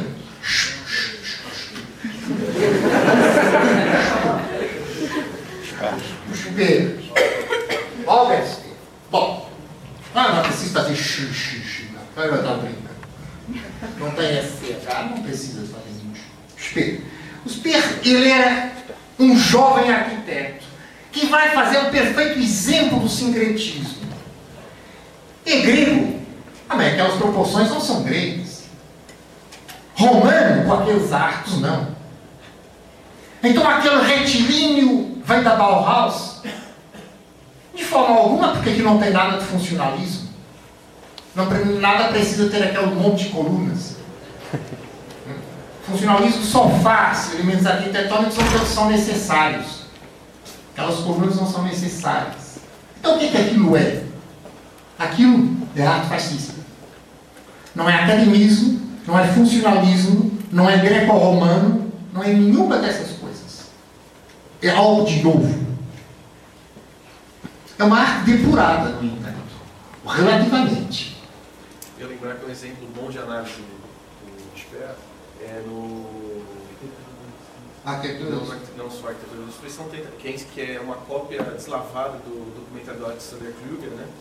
E, mas tem um livro do, do Paul Viriliot, que chama Guerra e Cinema, que vai analisar os cenários que ele chegava a usar depois, que, é, que, que a arquitetura vira um cenário ao ponto, por exemplo, de não ter mais colunas, ele usar focos de luz, usar luz. Por que, que a arquitetura vira?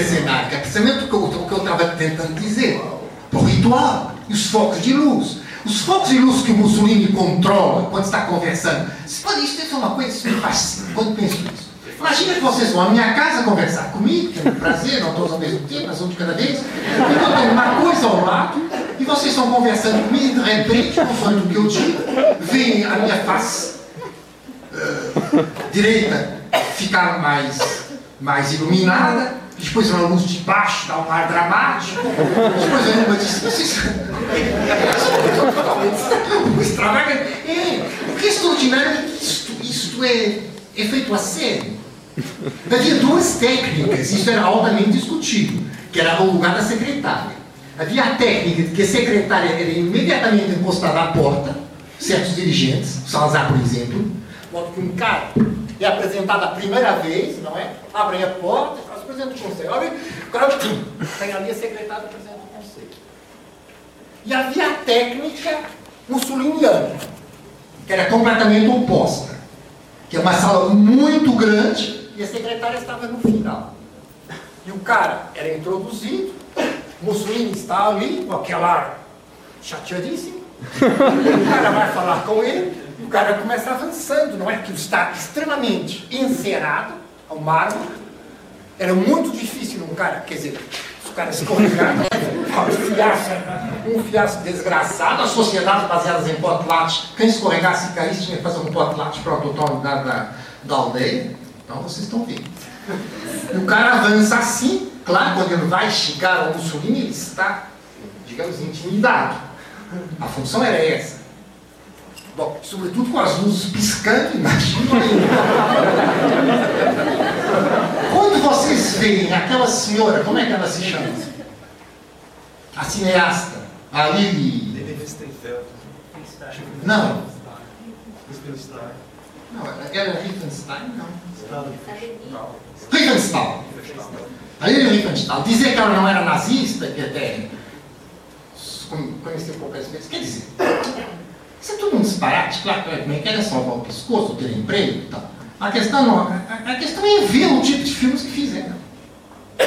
E o tipo de filmes que ela faz é exatamente isso que o Douglas acabou de dizer. Vocês sabem que é esse? Não não só. Você sabe que houve filmes dela? O Spear conta isso, alguns, acho que é o Spear. Houve filmes dela que ela perde, as películas perderam na revelação. Então ela refez em estúdio as, os discursos que ela tinha uh, filmado a primeira vez. Por que ela pode refazer em estúdio? Porque em todos os casos se trata de uma representação. Entendeu? depois chegou a ter batalhas que iam ser refeitas em campo de batalha para gravar em, em, filme. E aí cancelaram a gravação porque os aliados iam tomar isso como um ponto de honra de refazer a batalha de verdade. Quando isso aconteceu, foi cancelada a filmagem, que estão fazendo todo o cenário com os exércitos. Aí, então, é. Isso é fabuloso. Tem, tem os episódios pitorescos. Assim. É, mas é que isso, isto é que vos esclarece do que é uma arte fascista. Se vocês lerem não como bizarrias ou coisas para que a vontade de dá, mas lerem não, não como bizarrias, mas exatamente com os elementos que vos vão definir a questão. João, eu queria que você desenvolvesse um pouco a questão da estética musical fascista. Quer dizer, a, a recuperação do Wagner é, lido por uma certa corrente nacional-socialista em, em paralelo, talvez, com a, como é a recuperação musical é, erudita, digamos assim, é, stalinista de um, sei lá, Prokofiev, de um Shostakovich. Com isso, então, eu passo até a terceira parte, porque é isso que eu posso, que eu vou tomar como elemento de ligação, e depois eu termino mais cedo para dar, então, mais ah, ah, perguntas, tem havido menos do que habitual. Falar em recuperação do Wagner, você me desculpe, mas é errado. O Wagner é o grande músico do nazismo. Vocês leem, pegam a enciclopédia britânica, na última das edições impressas, não, agora esta que está online, não, não sei que não tem assinatura, mas a última das edições impressas, vocês leem o artigo Wagner, está titulado As ideias raciais do Wagner não vão ser analisadas nesse artigo. Eu mesmo que eu escrevi um, uma, publicar um artigo sobre o Hitler, dizendo que não, não vou analisar as ideias raciais do Hitler. Vocês leiam Wagner? Vocês lembram a relação do Wagner com o Winston Stuart Chamberlain, que é o grande amanhã, eu falarei disso, o grande conceptualizador dos, que era o casado, não era em inglês de origem, casado com a, depois se naturalizou alemão, casado com a filha do Wagner, neta do Ulisses. A dinastia, não é só as ideias do Wagner, é a dinastia Wagner. Vocês leem que o- os escritos do Wagner, ah, comentando o Gobineau, mas quer dizer, não há qualquer possibilidade de duvidar das ideias do Wagner se você ler o Wagner. Não há qualquer possibilidade de duvidar que o Wagner estava fazendo um grande ritual político quando você vê para que que ele quis, quis Bayreuth, para que ele quis a tetralogia. Mas isso é explícito, está lá, ele escreveu. E você segue o Parsifal, a, a lei, a, a, a, a, o texto, não é? Que é o próprio Wagner que escrevia, aliás, o Wagner classifica como poeta, não ele mesmo. E você tem a, a ideia biológica do sangue, da decadência e da renovação pelo sangue. Então, quando a, os doutrinários nazistas apontavam quatro fontes para o nazismo, que é o Nietzsche, o. Heidegger. Não. O Nietzsche, o outro racista alemão tem nome francês. O... Heidegger. Como? Heidegger. Não, Heidegger não o Heidegger não tem nome francês e não é, não é nenhum, não é nenhuma grande luminária, não é? Aliás, dificilmente se entende o que ele escreve. Ah, o... Bom, pouco importa, eu já vos digo. Calma, mas será lançar amanhã. O Winston Stuart Chamberlain é o Wagner. Quanto ao Nietzsche, não vou meter no assunto, porque a forma como Nietzsche escreve dá para ele ser pai de todas as correntes. Agora, que há perfeita legitimidade de considerar como um precursor do fascismo, há. Mas não só um pequeno comentário. Vocês veem o Nietzsche, exemplo onde citar, dizer que o Nietzsche não é antissemita, e que cita-se todo um parágrafo do Ni- do Nietzsche em ataque aos antissemitas alemães. Bom, e os autores que fazem isso esquecem, como é podem esquecer? Que o parágrafo imediatamente seguinte, parágrafo sentido não é tipográfico, é maior que um parágrafo, é divisão eh, de livro, não é? Número um, dois. O parágrafo imediatamente seguinte é uma crítica aos judeus. O Nietzsche faz uma crítica aos antissemitas alemães da sua época pela razão simples que ele criticava todas as pessoas da Alemanha na sua época, exceto ele. E porque ele achava que ele é que ia renovar tudo.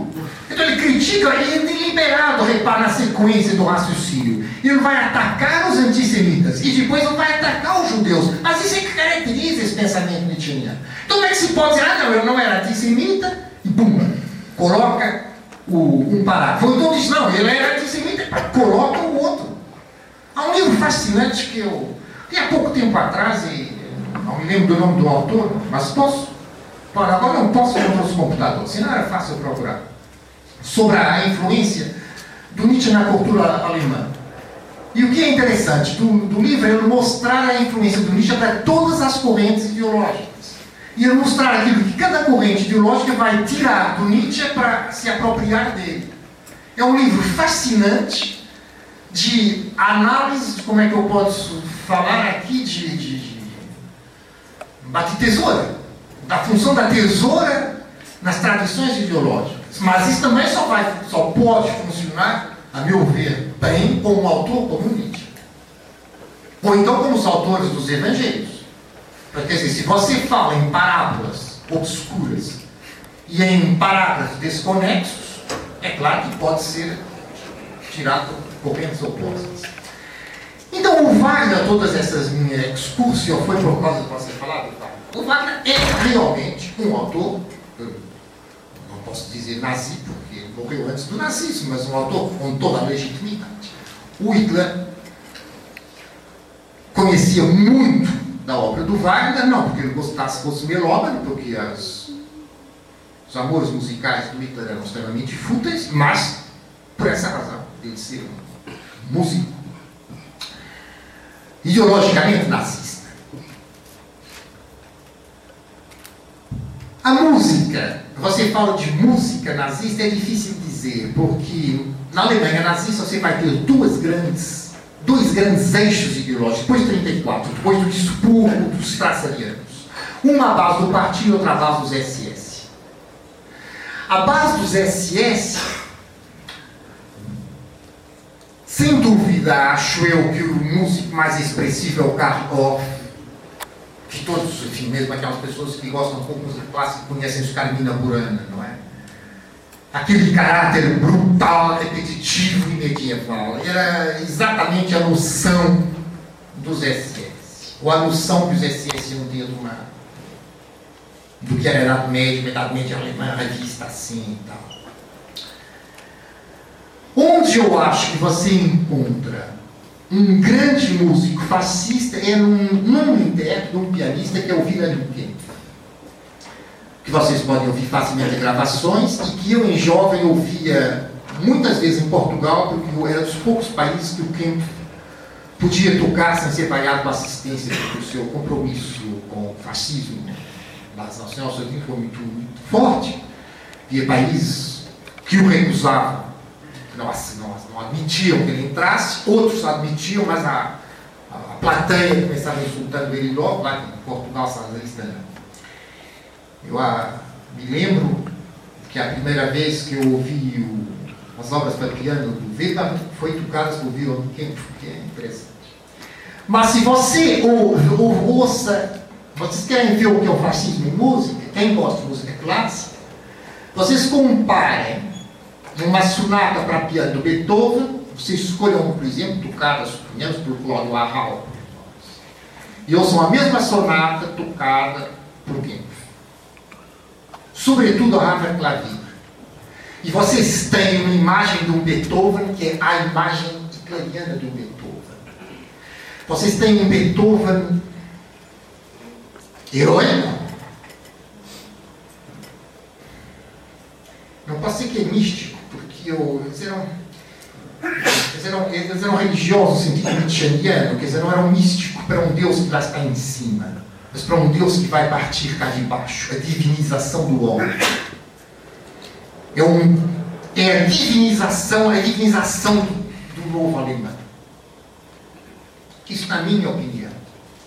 Se você, por exemplo, ouve o Chopin tocar pelo Kemp, pelo Guilherme Kempf, é uma desgraça.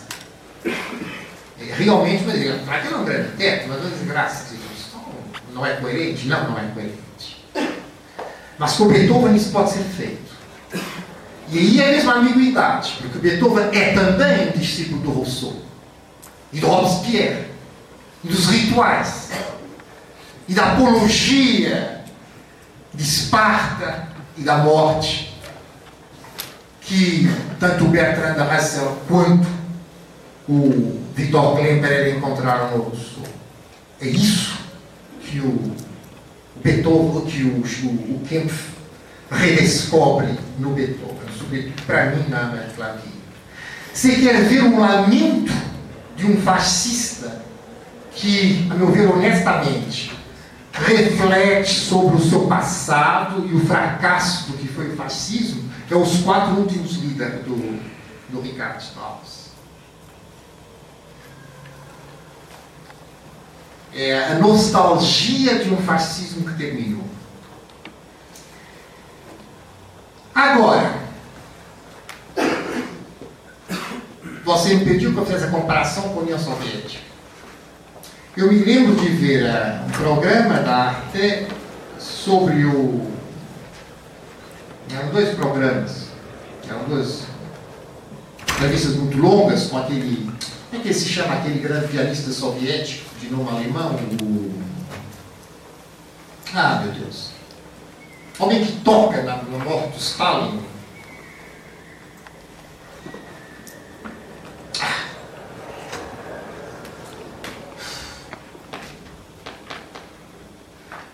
Bela gravação das sonatas para piano e violoncelo, Rostropovich a violoncelo e o...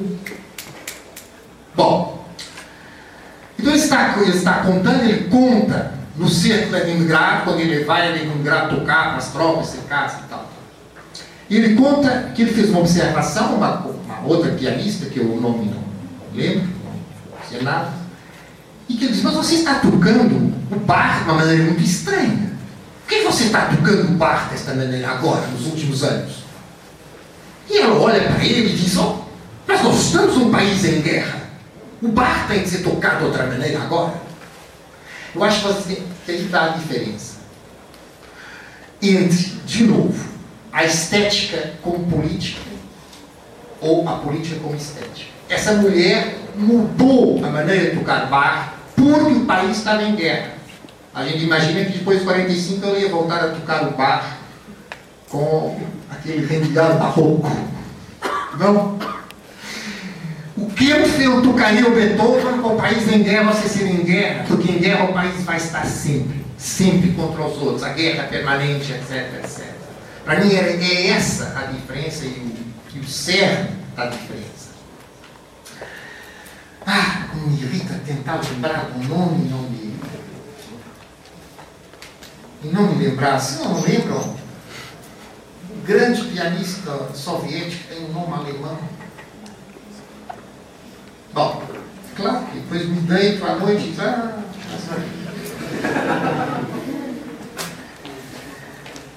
a estetização da política, ou a política feita como estética, mas não era qualquer tipo de política, era o dinamismo e a violência, não é verdade? O que, é que está, o que, é que parece seguir de imediato? Para onde, se, para onde se precipita uma estética da violência? Para a morte. A morte é um tema constante de todo o fascismo. Vocês leem, por exemplo, os textos do Marinetti. A morte é obsessiva no Marinetti. O Marinetti era um apologista dos acidentes. Por exemplo, vocês leem o primeiro texto futurista, que é o Manifesto Futurista do Marinetti, aliás, escrito em francês, não é? E tem um relevo fundamental ali no acidente automóvel. Narra, nós, mais velho de nós não tem 30 anos. E tal, escuta, eles entram num carro, em Roma, toda a velocidade. Felizmente havia pouco trânsito, a luz já era fraca, não interessa. Tá, pum, tá, espeta com o carro no lugar. Bom, e ele se glorifica por ter ido de encontro ao poste de iluminação, a esquina. A glorificação que ele tem dos acidentes de avião, que é classe mais espetacular que o acidente de automóvel, bem entendido. Porque os acidentes de automóvel são duas dimensões, não é verdade? Sim, é assim, entre coordenadas. O acidente de avião é três dimensões, aquilo cai de cima, bum. Portanto, é uma coisa muito mais complexa.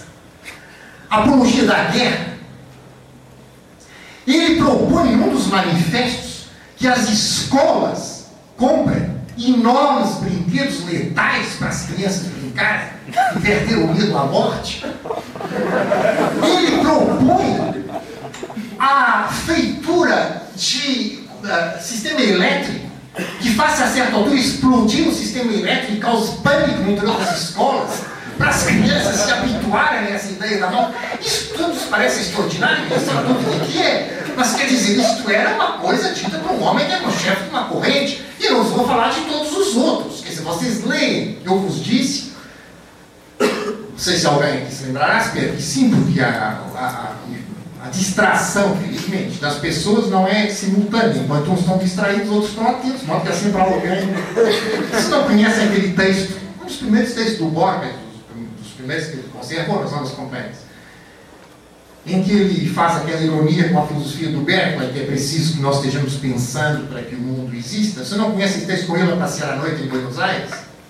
E Buenos Aires totalmente às escuras? E ele pensa, Buenos Aires existe porque eu estou passeando. E eu estou pensando em Buenos Aires. E quando raia a madrugada e ele começa a ver as primeiras luzes, eu me posso já ir deitar. Porque haverá outras pessoas que pensarão em Buenos Aires e Buenos Aires vai continuar Então, aos alunos é a mesma coisa. Uns estão distraindo, mas outros estão atentos. Então, a aula vai continuando. Se todos se distraírem ao mesmo tempo, professor incluído, Buenos Aires acaba. Ora bem. Buenos Aires. Como? Vamos acabar com Buenos Aires. O sagaz brasileiro, mas já sei que vai acabar com Buenos Aires. Isso é a reação do brasileiro. Já sei. Por todo mundo distraído lá. Olha bem. Uh, mesmo eu vos disse que os manifestos futuristas, quando são reeditados, a parte política dos manifestos, ou quer dizer, os manifestos políticos costumam ser postos de lado. Para o caso não tem importância, vocês leem a parte estética dos manifestos, a nota sai completamente presente. Aquilo que eu vos disse sobre os rituais do salazarismo, eu vos disse que o ritual, os rituais salazarismo eram, ao contrário do que pretendem certos historiadores, são o caso, perfeito caso de mito ritual fascista, mas o mais ondado, a glorificação do passado histórico do império e da raça. Mas é só a morte que lá está. O Rousseau e o Conte, ao menos, diziam que havia os mortos, os vivos e os vindouros. Mas no salazarismo parece que havia mortos só. Aquele enorme cortejo. Como se você caminhasse às arrecuas, olhando só para os mortos. Então, a morte é uma presença constante e obsessiva no fascismo, que, no entanto, tanto falava da juventude.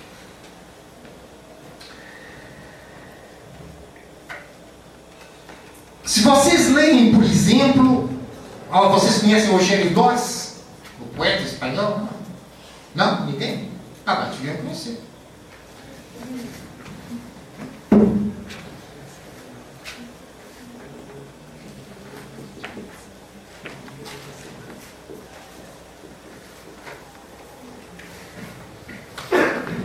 Primeiro ele tentou, mais ou menos, ligar-se aos anarquistas, depois ligou-se aos fascistas. Mas Eugênio Dós e outros, depois da Guerra Civil de Espanha, a, a noção de restabelecimento de restauro, de restauro dos monumentos, uma noção perfeitamente necrófila.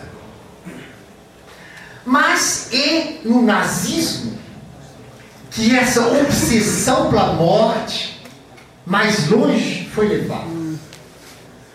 Eu poderei fazer aqui, quem estiver aqui amanhã, lembre-se dessa frase que eu disse, porque eu, amanhã já me esqueci, certamente, mas isto pode, poderia começar toda a aula de amanhã, porque isso esclarece o problema racial no nazismo. Essa obsessão pela morte, e o porquê dessa obsessão pela morte ser tão funda no nazismo. Mas ela é característica de todos os fascismos.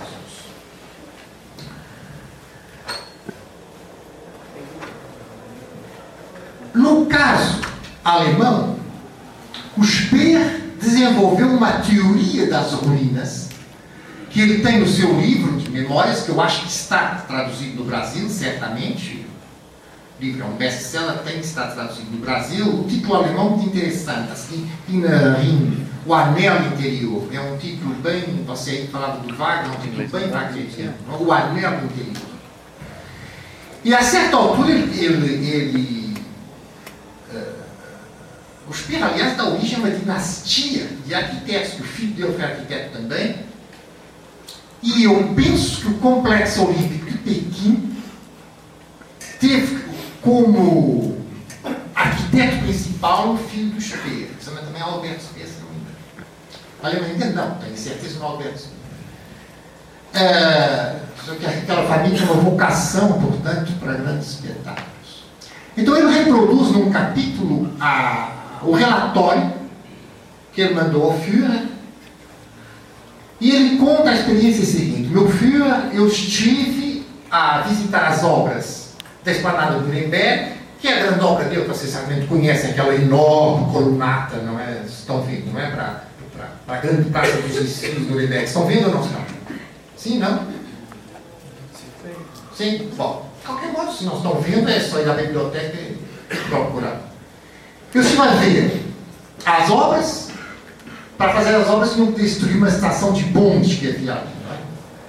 E eu vi a estação de bonde destruída e vi que era um horror. Aqueles pilares de cimento, pilastras de cimento com aqueles ferros saindo, tudo aquilo era horrível. E eu pensei na Führer que este grandioso império que você está construindo vai demorar mil anos. Mas, depois de mil anos, este império acabará, como acabaram todos os impérios.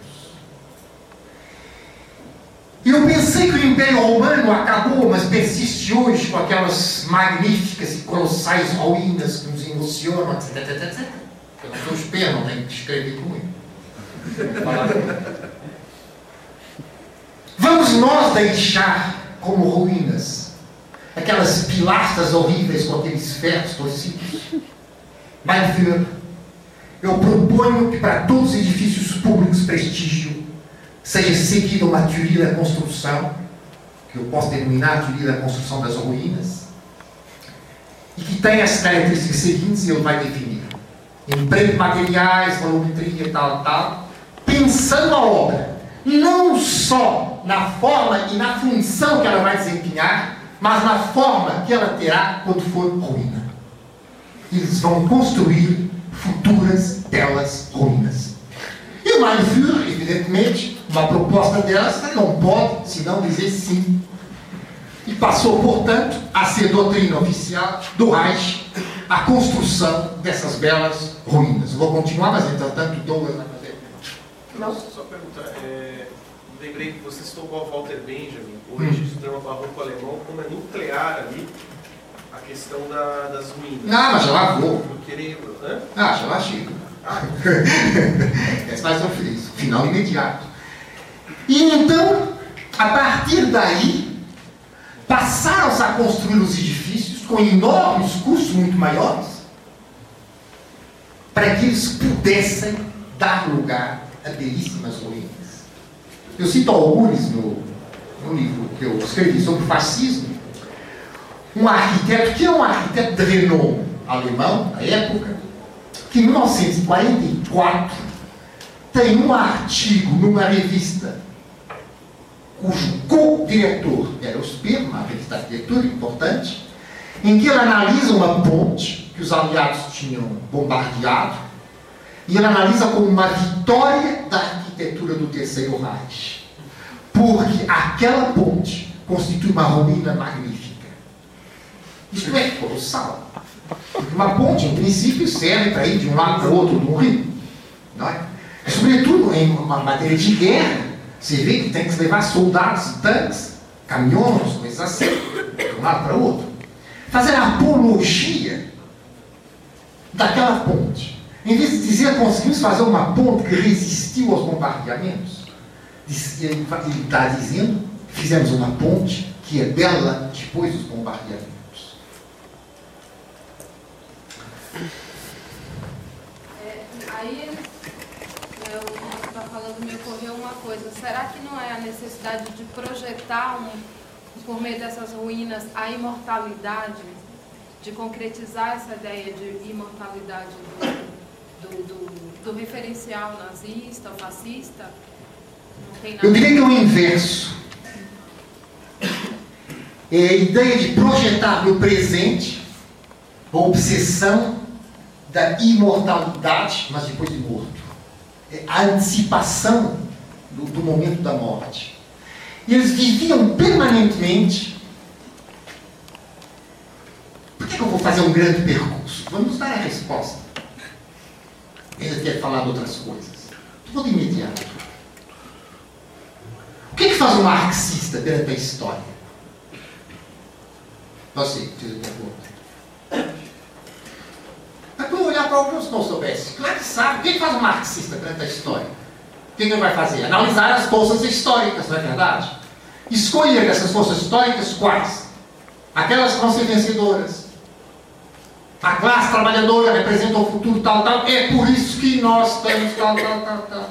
Mas todo, todo o marxismo perde o sentido se não é uma análise das forças que vão ser triunfantes. Este é a função do marxismo. E do Marx, não. Quem escreve o Capital e a crítica do capitalismo? Só para fazer o que faziam os anarquistas, quer dizer que o capitalismo é ruim? Mas qualquer trabalhador sabe, sofre no capitalismo. Só precisa escrever aquele livralhão. O que, que ele vai pretender dizer? Quais são as forças históricas que se desenvolvem aqui e que levam ao outro lado? A continuação da história, a outro modo de produção. É isso que o marxista faz com a história. Eu pretendo analisar o quê? Como as massas se podem mover. A classe da maioria. Como é que ela se vai poder mover? A preocupação o fascista perante a história é exatamente oposta. Vocês lembram-se do que eu vos disse ontem? Da diferença entre a, o casal e elite massas e a noção de classes sociais? Passem a, o casal elite massas para a história. As massas são a história, ou a história são as massas. E nós, a elite, o que é que nós somos? Nós vamos contra a história. Você não encontra um texto né, fascista dizendo nós temos a justificação da história. Ele pode dizer nós vamos restaurar o império, ou surgir o império, o que é que seja. Mas ele vai dizer nós vamos contra o rumo da história. Aquilo que o Salazar chamava, já nos anos 60, hum, quando eu era crescido e militante, hoje qualquer pessoa diz isso em Portugal com uma ironia de imediato compreensível, orgulhosamente sós. Nós estamos orgulhosamente sós. Aquele povo, na altura de 7 milhões de habitantes, na metrópole, no Império tinha mais.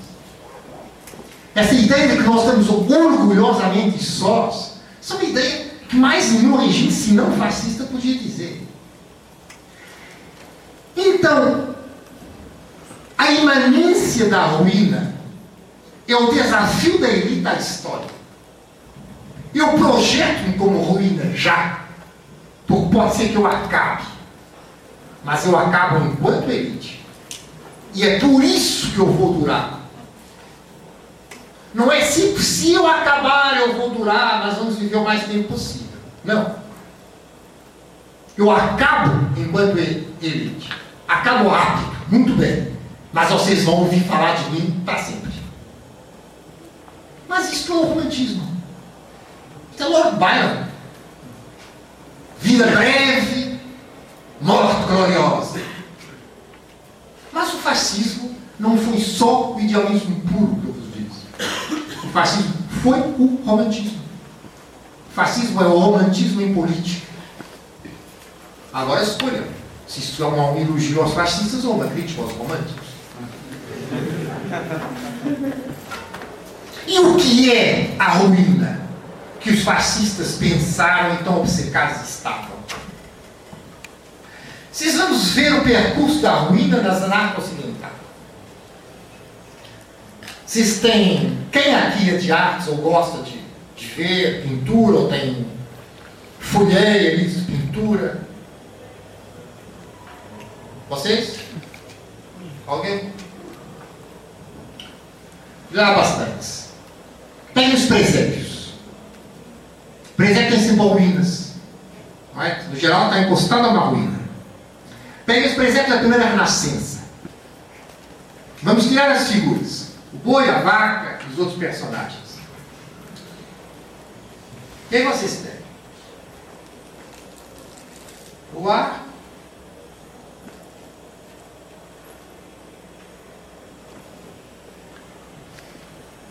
As ruínas elas estão bem delineadas, sempre bem delineadas nesses presépios.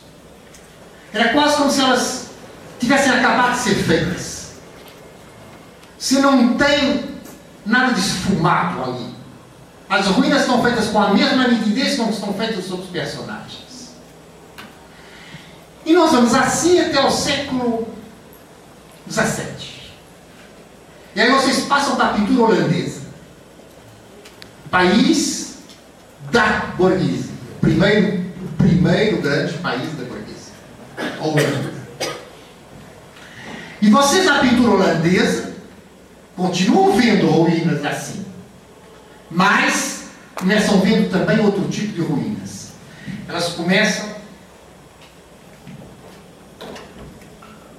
Elas começam estando cobertas de erva.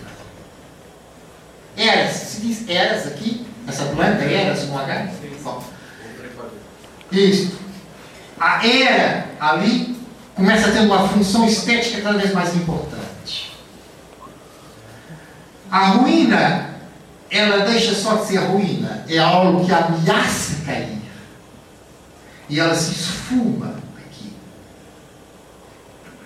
Ao mesmo tempo, a paisagem em torno, ela deixa de ser vigorosa, ela se torna melancólica. Começam passando rios, você começa tendo outro tipo de árvores. A ruína passa a ser uma fonte de inspiração sobre a morte imanente. A partir daí, então, muda totalmente, a partir do século XVII, muda completamente a estética da ruína. Nós vamos ter, no século XVIII, na Inglaterra, um daqueles que é para mim dos mais os melhores arquitetos da altura, que constrói uma cúpula para uma das repartições do Banco de Inglaterra. Que é o que? É essa cúpula em ruína, séculos depois. É isso que ele tem em casa. Tem mais. Ele tem em casa também uma gravura representando o túmulo de Virgílio, que é uma cúpula arruinada. É nessa altura que começam a aparecer os grandes desenhistas e gravadores de ruínas italianos. Havia centenas de homens desses. Um deles atingiu uma celebridade enorme. Foi realmente um muito grande desenhador, que é o que está na capa deste livro, Piranesi. Não é está por causa das ruínas. Sabe quem, para quem é eles trabalhavam? Para os turistas ingleses. Porque a burguesia inglesa, final do século XVIII, nesse século XIX, fazia obrigatoriamente, a burguesia, o chamado pequeno tour ou o grand tour. O pequeno tour era França e, e norte de Itália. O Grand Tour era fazer França, a Itália toda, Suíça e Alemanha. E os jovens, vocês estão a ver a chatice que vocês têm, não serem filhos da burguesia inglesa, mas vocês confessam aos vossos pais isso. Os jovens um pouco mais velhos que vocês eram mandados com o preceptor, mas o preceptor não era nada chato. O preceptor, no geral, era um cara que tinha querido ser padre, depois desistiu, tinha vinte e poucos anos, e que ia fazer exatamente no Gran Tour aquilo que vocês desejariam fazer, faziam, como claro. Então vocês eram acompanhados, faziam essa coisa toda e depois nunca mais regressavam a viajar. Mas pelo caminho, vocês tinham comprado montes de gravuras de ruínas, montes de esculturas romanas arruinadas, muitas das quais, é claro, eram fabricadas no quintal de trás. Eh, e toda essa indústria de ruínas era feita para a burguesia inglesa, manufatureira, de massas. E o que, que elas faziam nos seus jardins, essa burguesia? Ela inventou o jardim francês, o jardim inglês. Ela destruiu o jardim francês, o jardim racional e geométrico. Vocês ainda encontram algumas velhas praças, visto de cima, aqui é a praça, ele divide assim Depois aqui no meio vai ter a fonte. Hum? E a fonte é como? A fonte jorra água de cima de uma maneira informe. Cai numa prateleira redonda que tem tubinhos. Então a água já vai cair de uma maneira geométrica. Vai cair noutra prateleira que tem tubinhos ainda mais finos. Você está geometrizando a natureza. E as árvores não são árvores. São formas geométricas platônicas, porque tem jardineiros que cortam as árvores em cones, em esferas e em cilindros. E você vai utilizar aquele tipo de planta, que em Portugal chama bucho, não sei como se chama aqui, talvez também, uma planta que fica tudo muito compacto, que no geral se faz aquelas das sebezinhas dos jardins, que por conseguinte, como é muito compacto, se pode cortar em forma geométrica. Isto é um jardim francês. Isso é o jardim da aristocracia do iluminismo. Versalhes, por exemplo. Como? Versalhes. Versailles é o grande exemplo. Desenhos ou não? É esse tipo de jardim que a, a, a burguesia manufatureira britânica, a mesma que comprava os quadros retratos das ruínas, vai fazer na Grã-Bretanha. Eles vão modificar as paisagens. Eles têm um campo, mais ou menos plano, como é a Inglaterra. Eles vão mandar construir relevos. Construir um monte aqui, abrir um precipício acolá, que aliás é fácil, porque tira a terra de um lado, coloca no outro, é mais barato. Mas é claro que é isso. Tem um riacho, vai mandar subir o riacho para ele cair em forma de cascata. Como é que sobe o riacho? Perguntam vocês com máquinas? Claro, que são escondidas. Porque isso é mecânico. E se vai dar jardins dramáticos, eu vos vou poupar a parte das várias correntes da arquitetura de jardins, porque havia várias, havia umas menos dramáticas, outras mais dramáticas. Havia algum vulcão. Através de uma, de uma, de uma, como é que se diz? Uma, uma coisa fabricada, uma espécie de forte interna, não estava todo o tempo a funcionar, mas é quando tinha convidados. E, no geral, inesperadamente. Então, jorrava é, é, o fogo lá de baixo. Isso era feito por manufatureiros. Entende? Vocês têm, por exemplo, até uma, só, uma data, só uma data muito recente, final do século XIX, é que as fábricas começaram a ser pintadas como fábricas. Vocês veem a pintura de fábricas, a pouca que existia. Pintura de fábricas dos pintores ingleses, e vocês veem que as fábricas eram pintadas como catástrofes. Usavam a mesma técnica que os pintores italianos do século XVIII e XVII usavam para pintar vulcão. Bom, eu estou sintetizando enormemente coisas que podia, que se fosse bem dado, tinha que dar isto ao longo de dias, mostrando iconografia. Então, o que eu quero dizer é que na tradição burguesa mais burguesa, burguesa no sentido exato da palavra, proprietários privados, manufaturas, na pátria da burguesia, Grã-Bretanha, era constante a ideia da ruína. A ideia da catástrofe.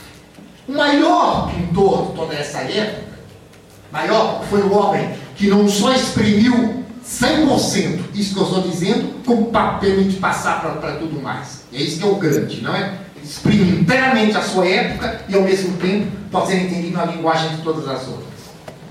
É o Turner.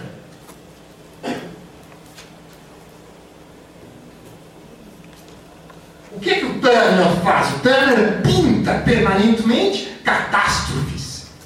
Não só catástrofes marítimas, vocês veem um, um trem do Turner e é uma catástrofe ambulante. Aí é preciso depois que venham os pintores impressionistas pintar trens já de maneira não catastrófica. Você falou de Versailles. Quando chega Luís XVI e a sua esposa, Maria Maria Antoinette, como é que se diz em português? Antonieta, ela vai remodelar os jardins segundo o gosto inglês. Que era o gosto definido por Rousseau, claro. Rousseau é o introdutor na metrópole do jardim inglês. No continente, continente europeu, do jardim inglês. Ela vai convidar então o Hubert Robert.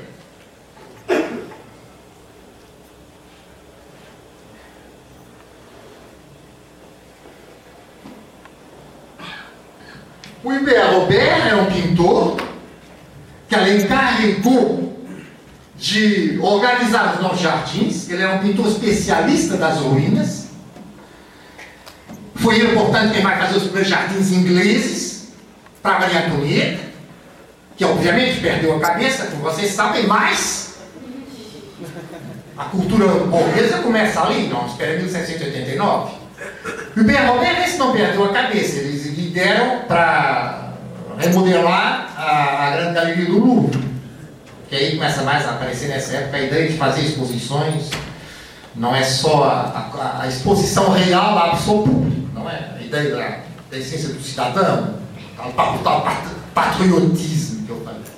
E o Ben Robert, ele vai inaugurar nessa galeria do Louvre um sistema, que é o sistema atual, não é? Que a gente hoje conhece, é o sistema aí, com iluminação, com vidro em, em, em abóbora, uma abóbora muito longa de vidro, não?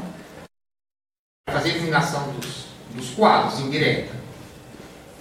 É muito interessante você ver, no Louvre precisamente, que tem, aliás está muito bem colocado, ali tem uma porta, de um lado está um quadro, do outro está o outro. De um lado ele pintou o que seria, eh, ele pintou a nova galeria, tal como ele tinha acabado de projetar. Ainda não estava executado, mas tal como ele tinha acabado de projetar. Com pessoas vendo os quadros. E do outro lado, o que, é que ele pintou? Ah, agora já dá para saber, não é? A ruína da galeria que ele tinha acabado de projetar e que não estava construída. Em ruínas. Com alguns das obras de arte que ela tinha contido esculturas, que lá estavam também em ruínas, e umas pessoas passando. Agora, isso é concebido por aquela sociedade onde, pela primeira vez na história da humanidade, se ultrapassou a catástrofe. Tivemos tremores de terra e tal, quer dizer, pela primeira vez a, a- humanidade pôde viver de maneira relativamente segura. Passou a ter abundância, deixou de ter fomes, controlou os, os fenômenos naturais, muito mais. Pois bem, eles viviam na obsessão da catástrofe. E o Hitler era um grande apreciador desses pintores de, de ruínas, a ponto, por exemplo, que ele tinha no seu gabinete, o quadro que ele teve sempre era um quadro do Panini, um contemporâneo deste, deste que eu citei, do Piranesi, essa o gênio do Piranesi, mas foi o primeiro assim, grande pintor de ruínas. A obsessão da morte, então, ela é uma, um tema perfeitamente ah, constante, permanente na cultura burguesa. Mas, mais uma vez eu digo, a continuidade e uma ruptura que é o lugar acessório, importante, ou fundamental, ou central. São coisas distintas. Eu não posso dizer que na cultura burguesa eh, a permanência da morte é a ideia fundamental. Isso eu considero isso totalmente errado dizer isso. Dizer que é uma das ideias fundamentais que tem que entrar em jogo com outras, em um jogo que é complexo de identificar. Enquanto que na estética exatamente na estética nacional socialista, ela é a grande ideia. Como se tudo tivesse que existir para fabricar as ruínas. Pode-se dizer, então, nesse sentido, que o fascismo triunfou, porque ele se transformou a ele mesmo numa colossal ruína. Vou deixar minutos, 20 minutos, ou que aqui seja que falta para as vossas questões. É, eu queria saber se tem alguma expressão na literatura né, do fascismo e queria saber também é, por que, se diz comumente que, que o racionalismo le- levou ao fascismo. É uma coisa que se ouve por aí, tal, se é por, pela questão do iluminismo. Bem, se você ouve correntemente que o Adorno disse isso, e o Horkheimer, para mim, é uma das mais catastróficas afirmações que esse parlamentar produziu. Ah, com as melhores das intenções que eles podiam ter tido, que eu duvido se, se existiam ou não, eles estão a fazer a completa apologia do irracionalismo. É um dos livros que eu acho realmente lamentável na, na tradição marxista, é livro do Adorno. Em contraposição, a destruir o livro do Lucas, me parece, da destruição da razão, bem mais ponderado e bem mais interessante. Contrariamente a tudo que se diz, que é a apologia da filosofia staliniana, o que é um fato? É. O que eu vejo no livro do Adorno é um. Aliás, eu entendo que os pós-modernos gostem tanto desse livro, porque é a apologia da irresponsabilidade ideológica. Ou a apologia da irresponsabilidade em termos de ideologia. Deixa de haver fatos, deixa de haver referência a fatos, deixa de haver constatação positiva das coisas. É um livro sobre o qual, certo modo, eu vos disse, no começo eu queria construir uma, um curso desse em torno de economia dirigida. Eu podia construir um curso desse, só que isso aí não está mesmo para ter paciência para fazer, mas é possível fazer a partir desse livro do Adorno.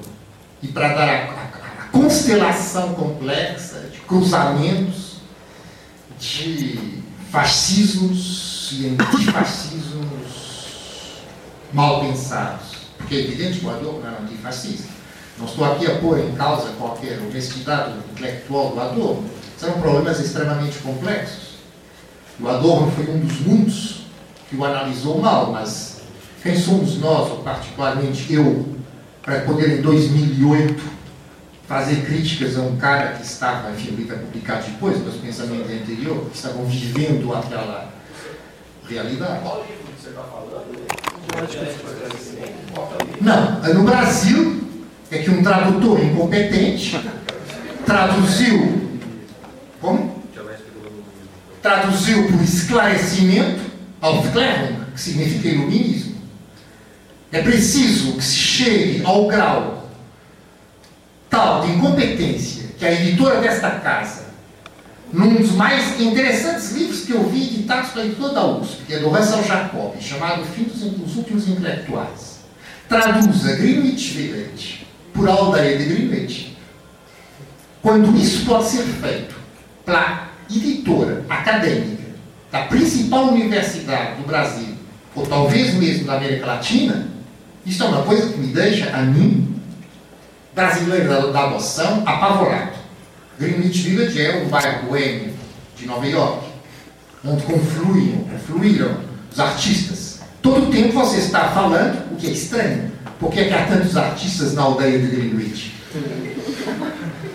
Bom, mas a incompetência da tradução não para aí, nesse livro. Não para em outros lugares. Agora, e para um livro do Adorno, e de um autor da importância do Adorno, traduzir um conceito como Aufklärung por esclarecimento, claro que é possível de traduzir. Você sabe, uma vez tive uma, ideia que eu nunca realizei, como a maior parte das minhas ideias, felizmente, nunca realizei, mas que era traduzir um conto, um romance, mas não dava um trabalho, era um conto.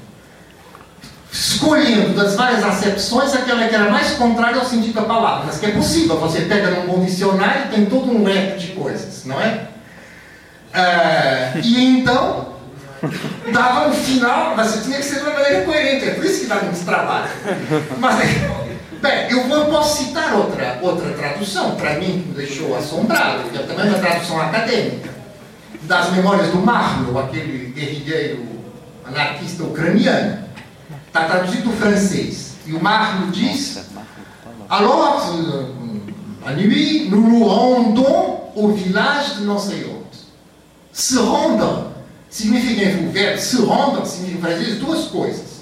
Significa ir para, ou significa render-se, render-se militarmente. Je me rends, ah não, não, não, atenção, je me rends, e tal, bandeira branca.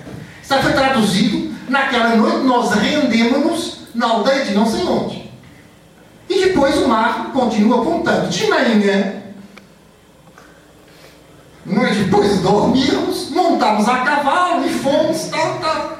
E o tradutor aparentemente não tomou consciência que no, na linha anterior aqueles caras tinham rendido, embora você não, não vai de arcante, um avião de tropas inimigas, não é? E depois de terem rendido, lá vão eles embora.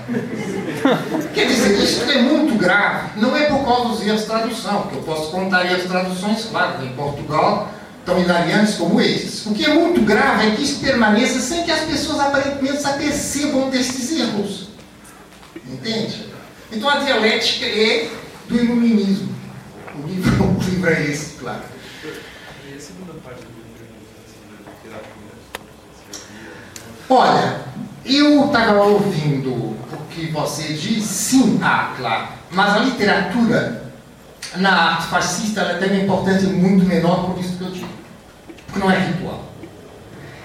Na arte burguesa, na literatura burguesa, a ideia da catástrofe é, existe, ela é real. Por exemplo, o escritor que eu conheço melhor, que é o Balzac. Mas você não pode construir isso, o romance burguês por excelência é o romance sobre o triângulo amoroso. Não é isso, não. É a obsessão da, da, da decisão. O que pode ser uma. O que pode ser uma sociedade que assenta numa família, quando a família, em vez de assentar em relações de interesse, perpetuação genealógica ou manutenção do dinheiro, passa a sentar na paixão. É uma família totalmente absurda, claro, uma família assenta na paixão, uma família condenada a, a não durar. Uma sociedade, no entanto, uma sociedade assenta na família. Esta é, para mim, a grande característica do romance português.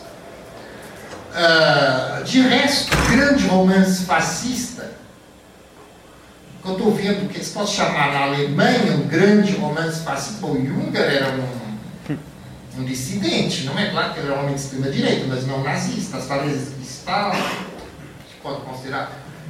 Na Itália, do Mussolini, no geral, o bom romance durante os fascismos foi antifascista.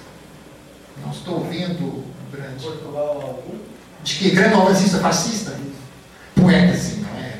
Fernando Pessoa, não é?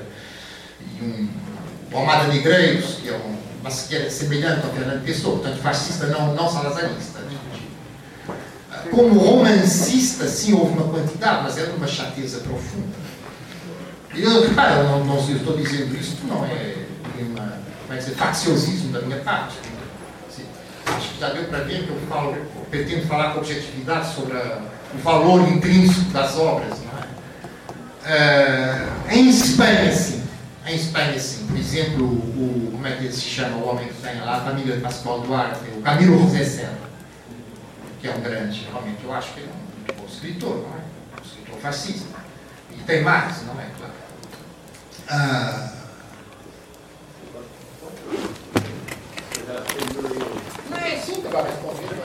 É, o kamikaze está associado a, a, a, essa obsessão pela morte do Boa pergunta, sim, kamikaze. Né? Boa pergunta porque eu não nem sequer me lembrei como se deve ah, sim, certamente.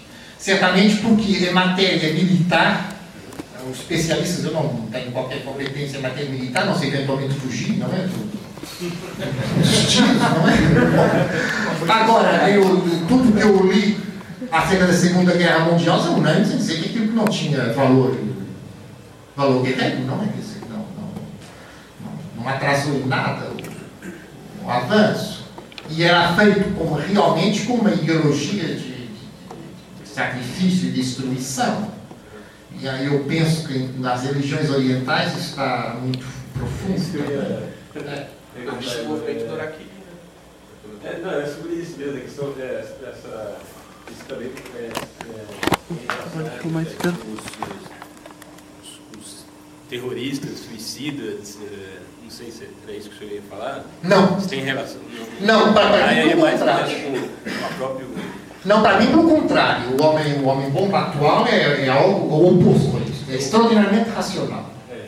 Se você estiver numa situação em Gaza, suponhamos, ou em Beirute, perdão, em Beirute, em, em Bagdá, em que você corre a todo momento o risco de ser morto por forças inimigas, ocupantes, que bombardeiam de uma maneira massacrante, sem distinguir população civil do que é que seja, e se, e se a sua taxa de, de esperança de vida é mínima, as mãos do inimigo totalmente cruel, eu preferia então morrer atacando do que morrer só. Vou dar um exemplo. Algumas das pessoas que ficaram em Madrid, porque os chefes fugiram, não é? Mas dos, dos de baixo, que ficaram em Madrid quando as tropas de Franco entram, e que sabiam que iam ser presos, e depois de um tempo de prisão, julgados e fuzilados. Alguns foi, foi que sucedeu, outros. Até porque talvez alguns tivessem esperança de não ser encontrados. Sucedeu também. Mas houve vários caras que sabe o que fizeram? Desceram à rua metralhadora e dispararam contra as tropas de Franco que estavam avançando.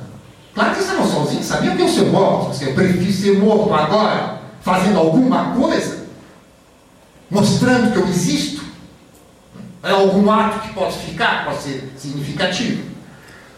Aqui, eles sabiam que estavam perdidos. No caso do homem-bomba, não. Nem é isso. Ele sabe que está fazendo algo que pode assegurar a vitória aos seus. Porque ele sabe que é a única forma que ele tem de ter uma arma extremamente sofisticada. Porque os israelenses, norte-americanos, têm armas extremamente sofisticadas com controle de computadores perfeitos. Mas o homem-bomba tem um computador muitíssimo melhor que é o cérebro humano. Então é totalmente racional. O que seria racional, por exemplo, a gente sair daqui do Pacífico Curso da USP e tal, e depois agarrar uma quantidade de navios, ou o que é seja, que eles colocam para ali, estoio ali, frente à Bonito. Isso ter uma coisa de louco. Porque eu não, não vivo num, num clima de banalização do, do, do, da morte e do terror. Agora, no porque para mim é o contrário disso, do kamikaze, não. Do kamikaze era um ritual de sacrifício inútil quando havia outras formas que aqueles caras podiam fazer mais úteis de, de combate. Há duas perguntas. Não, só voltando um pouco na Adorno, eu queria perguntar, agora em outro livro, na Educação e Emancipação, eu queria perguntar se o senhor, é, como que o senhor vê essa coisa da coisificação da... da Você veio no caso da Faculdade de Educação? Não. Tá bom. Só da história. É porque eu já vi uma palestra lá sobre esse livro do Adorno, eu pensei, olha, você teve uma palestra que foi correndo para aqui, nossa senhora, que coragem. É. Não, porque ele fala que todo esse processo de estetização da, da, da política é, contribui para uma coisificação da consciência que, por sua vez, vai contribuir para toda a concretização desse regime, desse massacre. Olha, eu não li esse livro do. Eu, eu evito ler o Adorno, mas eu não li esse livro do. Mas repara, ele está dizendo de uma maneira mais complicada aquilo que o Walter Benjamin disse de uma maneira mais simples. Ah, isso é uma das, das razões pelas quais eu evito ler o Adorno. Ah, e eu acho mais, muito mais interessante figuras como o Walter Benjamin ou Krakauer, por exemplo, dessa, que eram os menos acadêmicos né, em torno dessa escola, ou até, de certo modo, Marcuse, que é bem mais superficial que o Adorno, sem dúvida, que era um pensador muito profundo, Ah, mas e mais diretamente do assunto. Mas a ideia é essa, sem dúvida. E essa, essa realidade eles viveram, entende? Aquilo que o Adorno está dizendo à direita do iluminismo, que eu tratei dessa maneira tão grosseira da minha parte, ele viveu uma república de Weimar em que a academia era profundamente eh, controlada pelo positivismo mais limitado.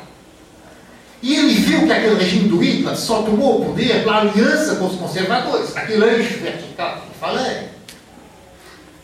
E ele vai tentar criticar isso, atacando a base dessa, desse positivismo limitado da academia, que é o iluminismo.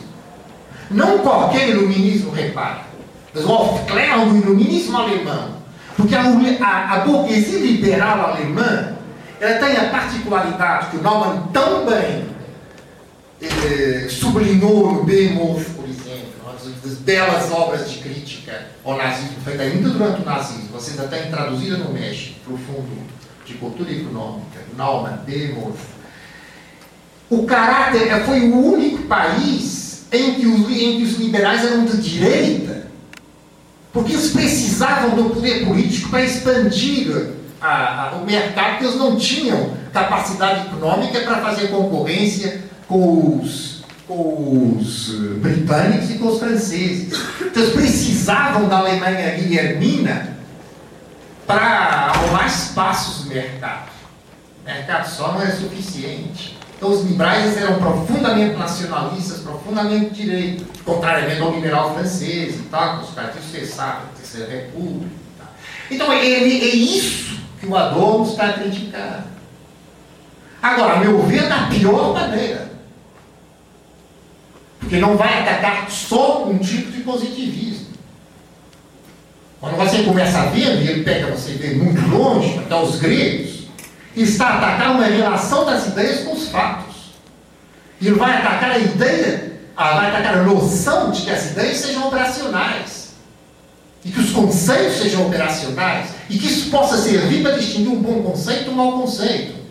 E eu não vejo que outra coisa possa servir para distinguir um bom conceito de um mau conceito. Então você cai no irracionalismo mais completo.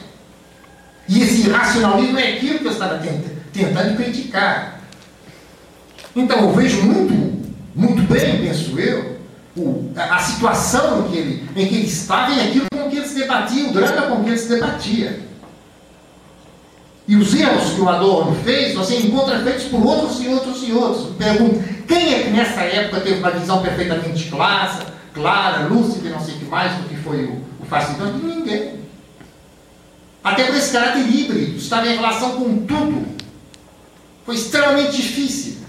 E depois é pior ainda, porque ela acabou. E o fato de ter acabado serviu às pessoas mais ou menos como, como explicação mas é, uma, uma coisa acabar não explica nada. Você sabe aquela reação elementar que todos nós temos? Tipo, o fato de ter visto uma coisa na televisão, você sabe que a coisa. Sabe o que é? Ah, você viu aquela inundação terrível na Birmania? Ah, vi, eu vi na televisão. Aquilo é que foi um horror. Ah, como se o fato de você ter visto a inundação na, na televisão tornasse você mais compreender melhor. E eu digo, moça, uh, mas por que razões ele foi inundação? Ah, não sei, acho que deve ter sido monções, sim, mas quer dizer, por que agora? E por que teve aqueles 200 mil mortos? Oxigênio, o que for. Você conhece o sistema de construção de Bíblia? Não conheço, mas quer dizer, claro, eu também não. Mas essas é que são as perguntas. Entende? As perguntas são essas. Por fato a gente ver uma coisa, não está nada explicado. Nem o aparecimento, nem o desaparecimento. No entanto, é das coisas mais graves, porque nós, no nosso cotidiano, nós tendemos a pensar que, por fato uma coisa existir, ela é natural. Se é natural, ela está auto-justificada. Nada está auto-justificado. Então, a derrota dos fascismos, que não estavam explicados antes, considerou-se, por fato, estarem derrotados, já se auto-explicaram eles mesmos. Se é marxista, então fica pior, se caiu com as suas contradições internas e também com as contradições com o outro lado. Ah, pois claro, quer dizer, tá, internas e pelo outro lado, pois isso é verdade. Você tinha uma. É, eu passo na hora, né? Eu ia perguntar sobre o, o cinema expressionismo alemão, né? Que ele é pré. É, o cinema? O cinema expressionista alemão. A relação com esse cinema com o decadentismo e também como que o nazismo vai. Agradeço a sua pergunta, porque é algo que eu pensei dizer, a me esqueci, como muitas coisas sucedem na vida. O expressionismo é um belo exemplo da ambiguidade também. Porque você tem toda uma corrente expressionista que vai levar o nazismo. ao nazismo desgrega ao Strasser, nomeadamente um dos maiores pintores expressionistas, que é o Emil Nolda.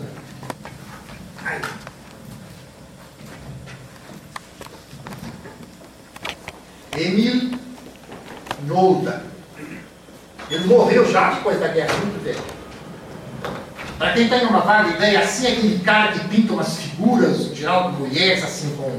Você imagina uma civilização primitiva com um grande brutalismo, ao mesmo tempo uma enorme sensualidade de cores, e quase um misto de expressionismo e do fauvismo francês, mas com muito mais pujança do que o fauvismo. E ele foi incluído na arte degenerada. Ele era membro do partido nazista Quase um dos membros fundadores do Partido Nazista foi incluído na exposição da arte generada que o criticou. Ele era, portanto, a facção mais estraçaniana. E muitos outros, alguns deles você vê que são francamente críticos do capitalismo.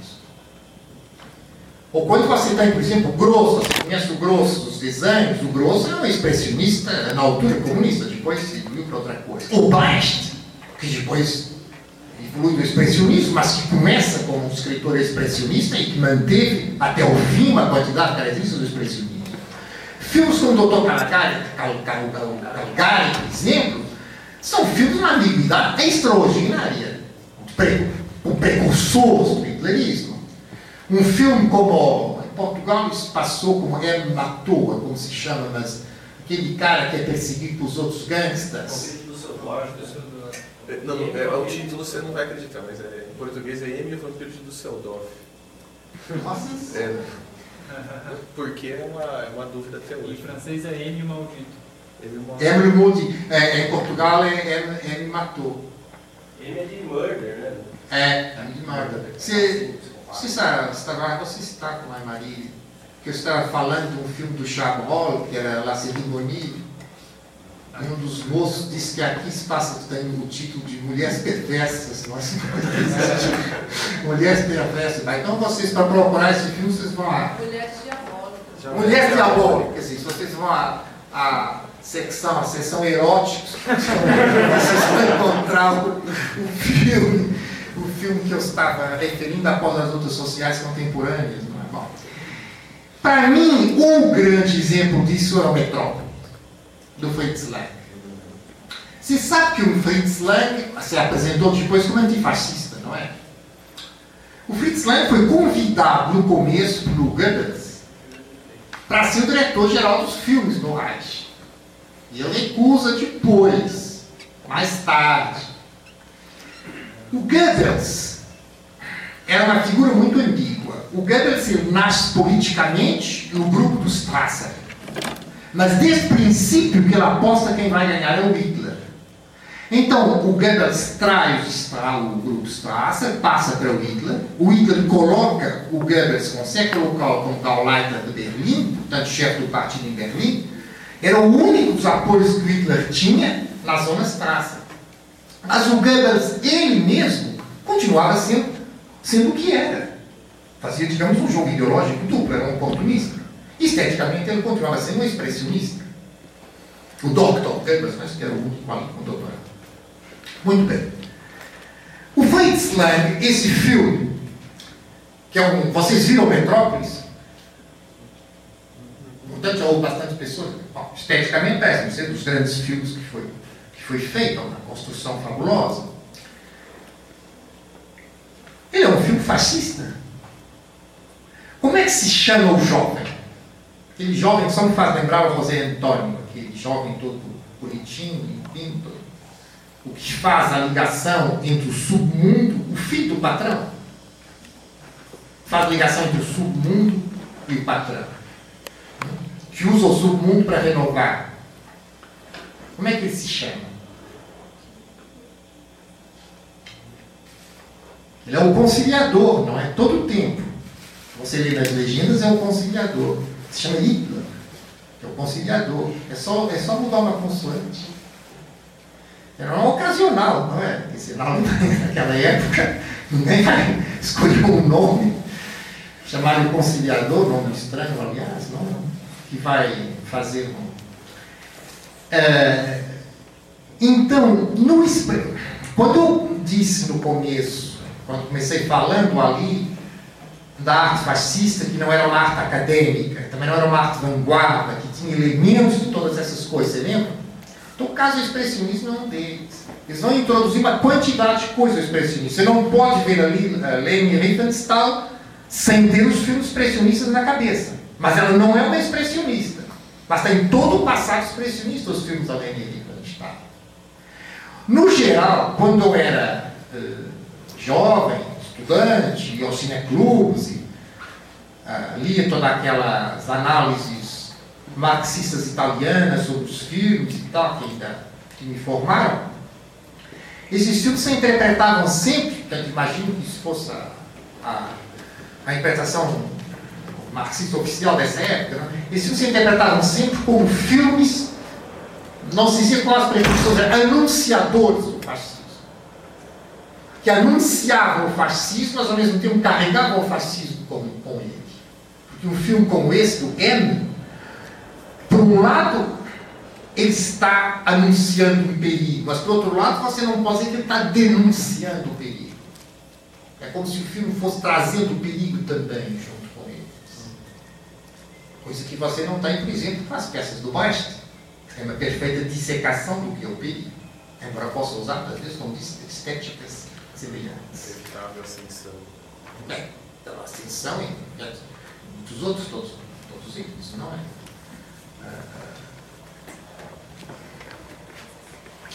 As questões ou Eu tenho dúvidas. É, bom, é, eu preciso. É melhor. Melhor. Bom, é, você colocou é, um ponto sobre. Porque aqui, aqui no Brasil a gente, não sei como é a tradição lá, a gente agrega esse pessoal como escola de Frankfurt. É, o que não é muito justo, porque tem várias linhas de pesquisa estranhas e certa filiação ao movimento operário, que tem desde sua origem, né? até o, o Horkheimer tinha um passado ligado assim, à juventude e a social-democracia alemã, né? principalmente um autor que, interessantemente, aparece citado pelo menos na sua obra. Acho que é o único dos os dois autores de, que a gente chama de escola de Franca aparece o trabalho, né? Acho que é o Walter Benjamin e o, o autor do Behemoth, Franz Neumann, que é outro, outra linha de análise de lógica sobre fascismo, que concorrente com outra estrutural ali sobre a questão da economia, que é do, é, do capitalismo monopolista de Estado, que foi a que ganhou e a que está por trás, na verdade. O livro inteiro do, do Adorno é construído em cima do Pollock. Ou seja, a forma técnica do fascismo como organização do Estado ganhou.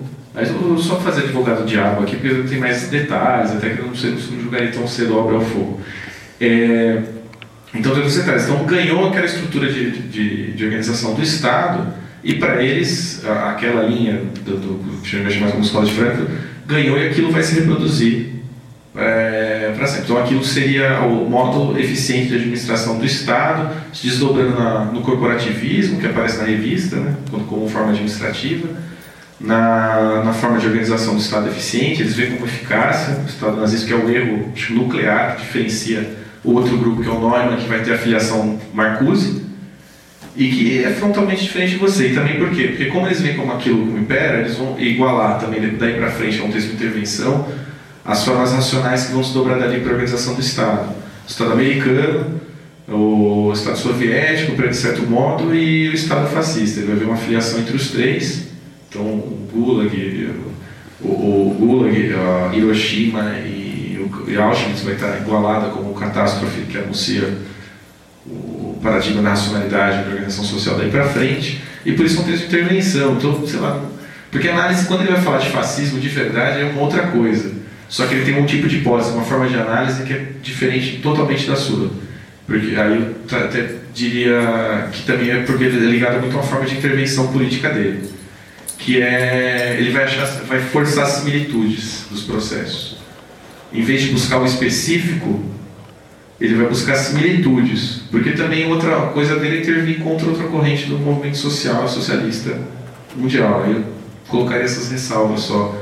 Ah, no caso, a sua forma de análise, para colocar duas linhas de parentesco e o que uma até se aproxime um pouco de você em alguns momentos. Eu eu não vejo certos conflitos tão radicais com Marcuse, para que o pessoal não fique assustado, porque aqui a gente é muito marcado pela, pelo adornianismo, assim, em certo momento. No caso, certa filiação de análise sua. E, no caso, o seu diagnóstico é todos erram, no momento, todas as correntes socialistas erram na, na avaliação né, sobre o que é o fascismo. Na hora que o bicho apareceu, ninguém sabia o que era aquilo. Outra que eu estava lembrando, ai, mas aí foi, foi tantas coisas rolando que eu, que eu até me perdi, que é justamente sobre estética. Lembra do Ernest Junger? Você cinde o Junger da. O Junger Schmidt, que tem outra coisa nuclear para entender certas coisas. O Junger, assim, certo, por certos momentos, para mim, parece muitas coisas do, do Schmidt parecido com, com o Junger, que vai aparecer, é outra leitura da Escola de Franca. Mas o Junger, nesses textos anteriores, como trabalhador, que especificamente onde aparece a tese do trabalhador como mobilização e tal, ou mobilização total, que é a mobilização de todos os recursos para a guerra, e outras obras que eu vou lembrando do Junger, antes da, dos, dos, grandes romances que depois nas paredes, não sei o que, das muralhas, esqueci do vidro, as falésias de vidro tal, que são outra linha, já já ele já confrontado. Mas ali você não consegue. Então aí o problema é que você sempre apostar na especificidade, não na similitude, mas dali linhas gerais do fascismo já estão aparecendo na obra do Junger para mim, que são parecidas com outros autores. Parecidas com o Junger, não, nas linhas gerais está aparecendo, ele foi um dos construtores do fascismo, não um dos construtores daquilo que o Fay chama de langagem totalitária. Mas, um dos construtores, mas não é o construtor do hitlerismo. O, a corrente do Junger se chamava Nacional Revolucionários. É uma corrente, se você quiser, ligeiramente mais empoderada que os nacionais bolchevistas. A ideia do, do trabalhador exclusivista, a mobilização, é a ideia de operário que vai ter o nacional bolchevista. Essa ideia moralista, essa transformação moral que você está falando do operário, quer dizer. Como? Lá é completa. Exatamente. Ele é o elemento da violência, que é isso que o, o, o, o Junger sempre fez, desde o seu primeiro livro sobre a Guerra Mundial, a Primeira Guerra Mundial. Né? Você tem que saber que ele é um dos heróis da Primeira Guerra Mundial. Portanto, no caso do Juncker, eu tenho distinguido o hitlerismo para não confundir o hitlerismo com outras, outras, outras formas do fascismo. Bem, agora, quanto à questão aí das Frankfurt, que é mais, mais bem complicado. A assimilação do fascismo ah, desses três facilities, o Gulag, Hiroshima e, e, e Auschwitz, ela é tudo menos específica, ela é feita por montes de correntes. No geral, aquelas correntes que analisaram em termos de capitalismo de Estado. E que desde os anos 20, hum, desde os anos 20, no interior das cadeias soviéticas, o livro do Siliga mostra isso muito bem, achavam que havia uma fusão entre a União Soviética, o New Deal do Roosevelt, o fascismo italiano e a Turquia do Kemal Atatürk. Ou seja, portanto, desenvolvimentismo. Isso foi desde essa altura. Quando se faz o pacto germano-soviético, com a neutralidade, não é, com os, os americanos sem intervir na guerra, isso foi a prova dos nossos dessa coisa. Nós triunfamos. A perfeita demonstração de que isso está exato. Ora, quando o pacto germano-soviético ruiu, a coitada da corrente. Então, essa parte, não, isso, essa parte aí só revela o atraso com que a Dorn e companhia estão analisando as coisas. Uma das especificidades, pode falar em termos marxistas, da escola de Frankfurt é tirar o que é o essencial do marxismo, que é a ideia da relação da teoria com a classe trabalhadora. Essa parte desaparece. Então fica um tanto, digamos, para mim, é o perfeito triunfo do marxismo acadêmico, o que explica por que o Adorno é tão importante nas academias. Porque é totalmente impossível de ser importante em tudo que seja movimento social. Concreto. Não, não pode fazer movimento social concreto com o do Adorno. É impossível. Nem pode dar o Adorno na academia, na academia de polícia da USP, porque é inútil. Portanto, é um autor que, em termos de lutas sociais, é inútil. Não serve nem para uns, nem para outros. Você não põe escola de guerra, por exemplo, quando a escola de guerra em Portugal, o salazarismo, né, com a, com a guerrilha, na Angola, Guiné Moçambique, quando eles começaram estudando marxismo, obviamente eles iam pegar a escola de Frankfurt, eles pegavam Mao Tse Tung e o Lenin, esse tipo de autores. Agora, quando você fala essas várias coisas, por exemplo, se há um autor que influencia profundamente meu livro do fascismo, que você aparentemente leu, é o Neumann. Você vê que é dos poucos autores, porque é, o que eu, é dos autores que eu acho que mais, uh, mais perto chegou da identificação do fenômeno do, do, do, do fascismo. Não só do fascismo, mas do nacional-socialismo, que era mais difícil ainda de ter. Será próximo sem dúvida. Entendeu? Só que eles se separam. Bom, mas quer dizer, os grupos aproximam-se. Da mesma maneira que você pode chamar o grupo da cervejaria Pinguim. Você tem um, um número de caras que se criam na cervejaria Pinguim e tal, mas quer dizer, há uma identificação do grupo da cervejaria Pinguim, como você pode falar da Ecole des Annales desde os anos tal até os anos tal. Não, uma coisa muito mais uh, difusa. Bom, essas classificações eu acho que elas então depois, não diz para mim o prestígio que o Adorno vai ter é que ele serve para os acadêmicos durante a Guerra Fria um autor cheio de vantagens. Não só não pressupõe um compromisso político prático, pelo contrário, pressupõe que não exista um compromisso político prático. É anti-americano, mas ao mesmo tempo anti-soviético. Portanto, tá bom. Uh, etc, etc.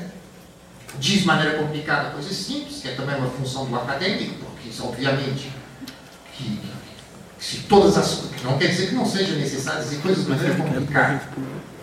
O que eu quero dizer é que, uh, ao contrário do Einstein, por exemplo, você já leu as obras de, de, de divulgação de física do Einstein.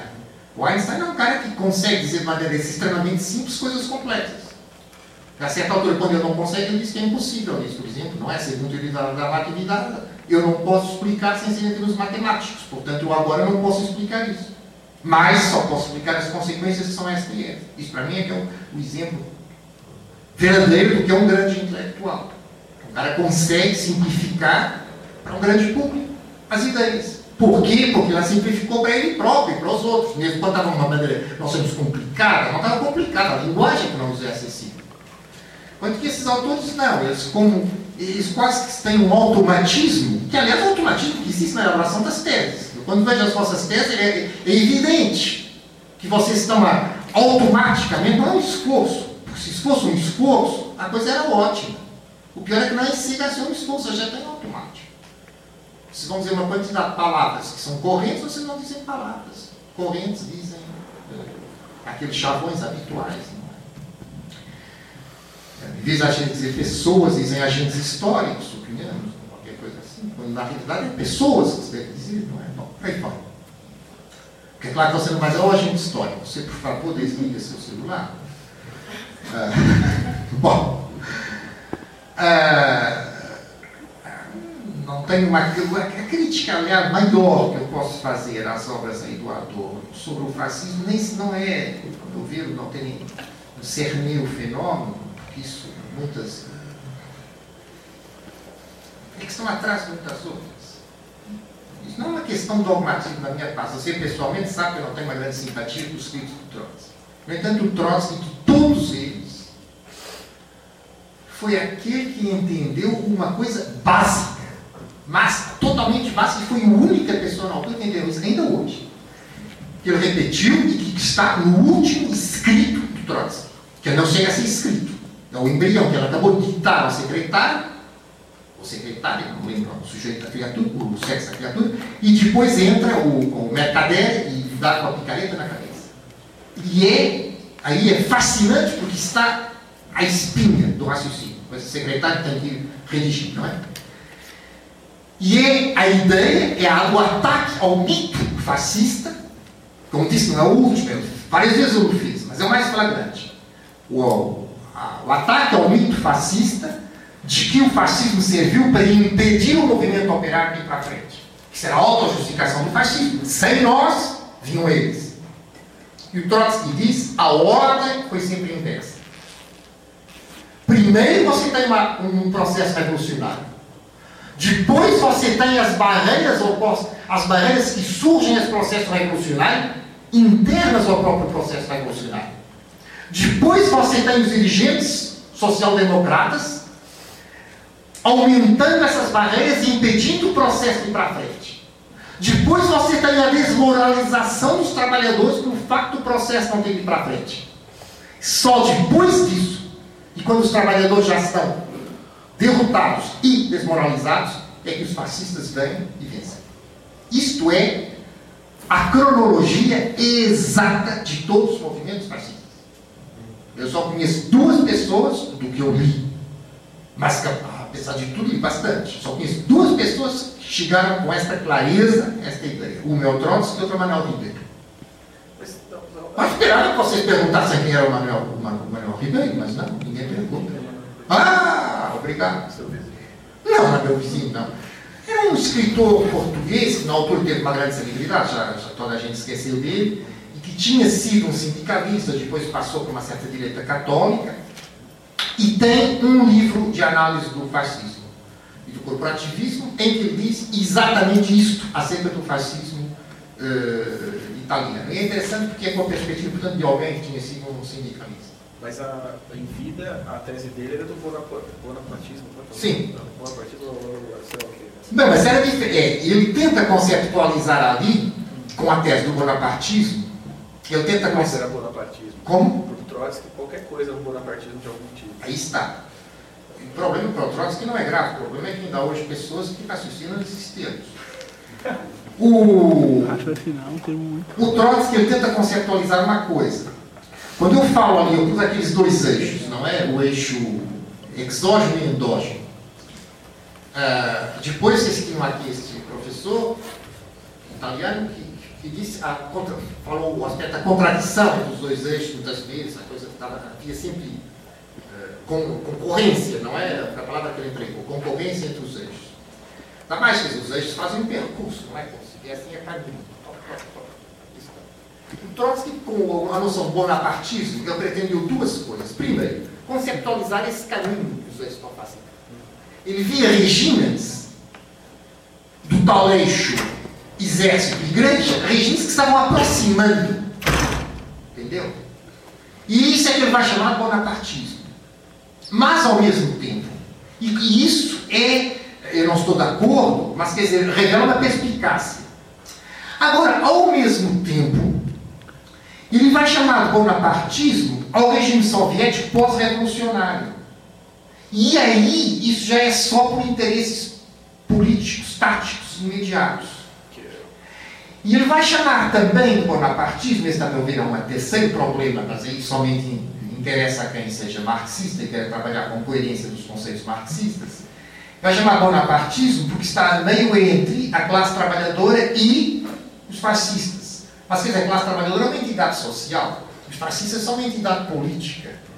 Como é que fica um regime que está bem entre uma entidade social e uma entidade política? Quer dizer, não, isso, isso, isso não, não, existe em termos marxistas. Isso é, isso, é contraditório, mas esse argumento só volta em, em matéria de, de conceitos marxistas.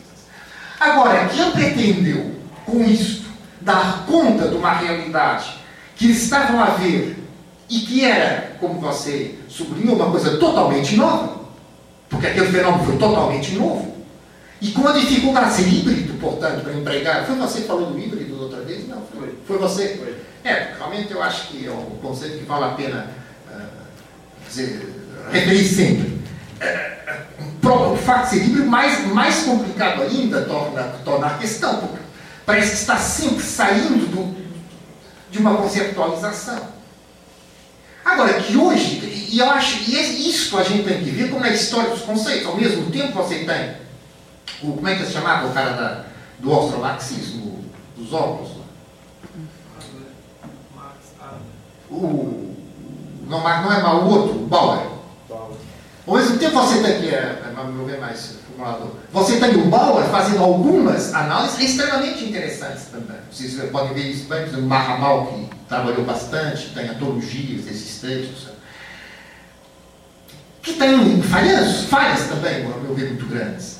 Mas isso é fascinante, você pode fazer aí a história da teoria e mostrar a relação da teoria com os fatos que estão existindo e que eles não podem ir mais longe do que esses fatos, e alguns dos fatos não eram visíveis. Uma coisa que nenhum foi capaz de analisar, mas nenhum, é por que o nazismo era racista. O Trotsky, que era judeu, ele diz, ah, porque todos os regimes em perigo apelam então para o inimigo fictício. E os fascismos não racistas? O Mussolini, por exemplo, só vai ser racista a partir de 28. E aí eu não queria muito discutir. Até essa altura ele era filosemita. Né? E o salazarismo? E o franquismo? Regime filosemita entre todos. Por que, que não escolheram essa?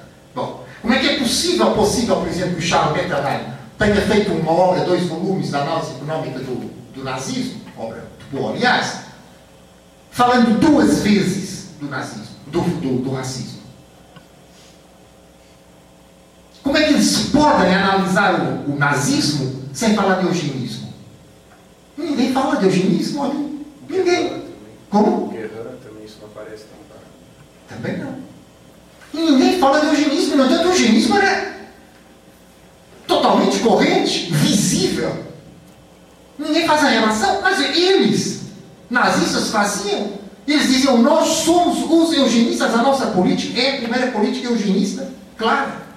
Único, a única lei estrangeira, não alemã, que o Hitler evoca na, no Mein Kampf, que ele considera positiva, há uma única lei, que é a lei eugenista da imigração dos Estados Unidos, em 1924, que é 24. Ele diz, é que nesta lei, apesar das suas limitações, está pela primeira vez posto o princípio de uma verdadeira política racial. Que é eugenista. Quer dizer, isso para nós é tão evidente, por que ninguém na altura diz isto? Amanhã eu vou tratar do racismo alemão. De uma maneira, digamos, professoral. Porque a camada de ignorância que há sobre o racismo alemão é tão grande que eu me sinto obrigado a perder uma aula para dizer o que foi o racismo alemão. Porque se eu fosse pressupor que vocês já sabiam, vocês iam dizer, ah, racismo alemão é porque ele matou os judeus. Aí eu vou tentar dizer quem é que ele matou, o que é que ele achava e o que é que ele achava que eram judeus. E na última aula, eu vou mostrar, a mostrar, tentar não, vou mostrar, como é que funcionava uma economia assente no racismo. E como a Alemanha perdeu a guerra. Não importa se perdeu de outra maneira, perdeu desta. Só um comentário no final. Ah, vontade. Em apoio, que é o seguinte. É... Eu lembrei de uma coisa com uma professora aqui da Letras, esqueci o nome dela, ela estava pesquisando na Alemanha, passou muito tempo lá. E na verdade ela pesquisava lá arte, obras de arte, assim, na época. E ela estava vendo, dando falta de coisas que terminaram o regime nazista, sumiram e não se achava de novo. E a pesquisa dela não tinha como prosseguir porque faltavam aquelas peças. Eis que ela foi descobrir, depois, por contato de outro meio investigando, um trabalho de investigação, essas obras enterradas, semi-enterradas nos jardins. A tese delas, das pessoas na época, foi que isso era para esconder. Na verdade, não. Eles estavam fabricando ruínas. Então, ah, fabricando ruínas? Estão pensando agora do que você está falando. Ah, a, lógica, da... a lógica da coisa, mas com estátuas gregas de verdade. Não pense assim. A elite mas escondia também de outras maneiras. Eu falei da censura das bibliotecas francesas, dificuldade de ter alguma coisa. O, o, livro francês, que foi a maior tiragem durante a ocupação, foi um livro de um autor chamado Lucien Rebaté, que, aliás, quem se interessa pela música, ele era um grande crítico musical. Então, hoje as obras dele são conhecidas. Lucien Rebaté. Ele escreveu um livro chamado Le Décombres.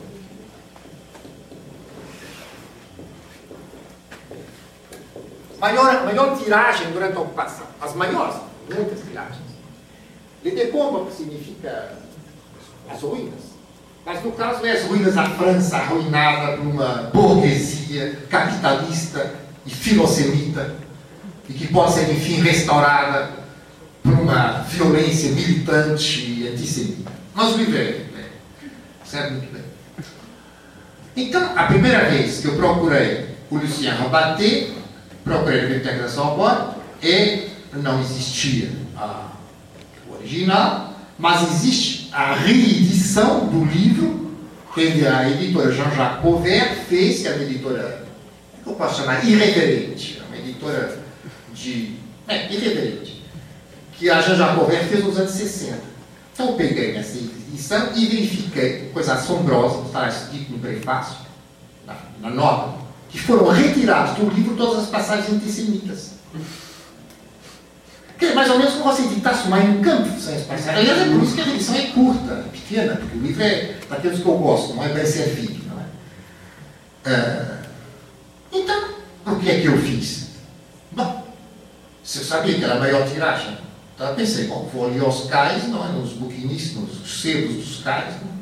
Vou encontrar facilmente. Assim, é verdade, que é o segundo buquinista já encontrei que o senhor rebateu, que você tem mais nos sebos, é o senhor rebateu, com centenas de milhares de exemplares. Então isso fica um tanto absurdo, quer dizer, é retirar da biblioteca, como eu disse, vai retirar da biblioteca tudo que é uh, obras fascistas. Se você tem o Jérôme Carcopinot, até 39. Você tem o Brasiac, com o Bardèche, falei do Bardèche, disse que o Brasiac era cunhado do Bardèche, que foi fuzilado depois da libertação. Você tem o Brasiac e o Bardèche, tem o livro sobre a Guerra Civil de Espanha, tem a história do cinema, que eles fizeram os dois na mesma história do cinema, e depois chega a, 30, a 40, para. Não tem mais. Tudo que existe durante a colaboração desaparece. E fiz um capítulozinho, um subcapítulo ali, peguei na Enciclopédia Universalis, que é a enciclopédia, digamos, francesa, e comecei a ver o destino dos fascistas franceses na Enciclopédia Universalis. Deixou, não, não há fascistas franceses. Tudo aquilo. O Céline, por exemplo, não foi um fascista, foi, quer dizer, você, isso é uma coisa de bater com a nas paredes. Você vê os lugares importantes. O Céline, para já, era um médico higienista.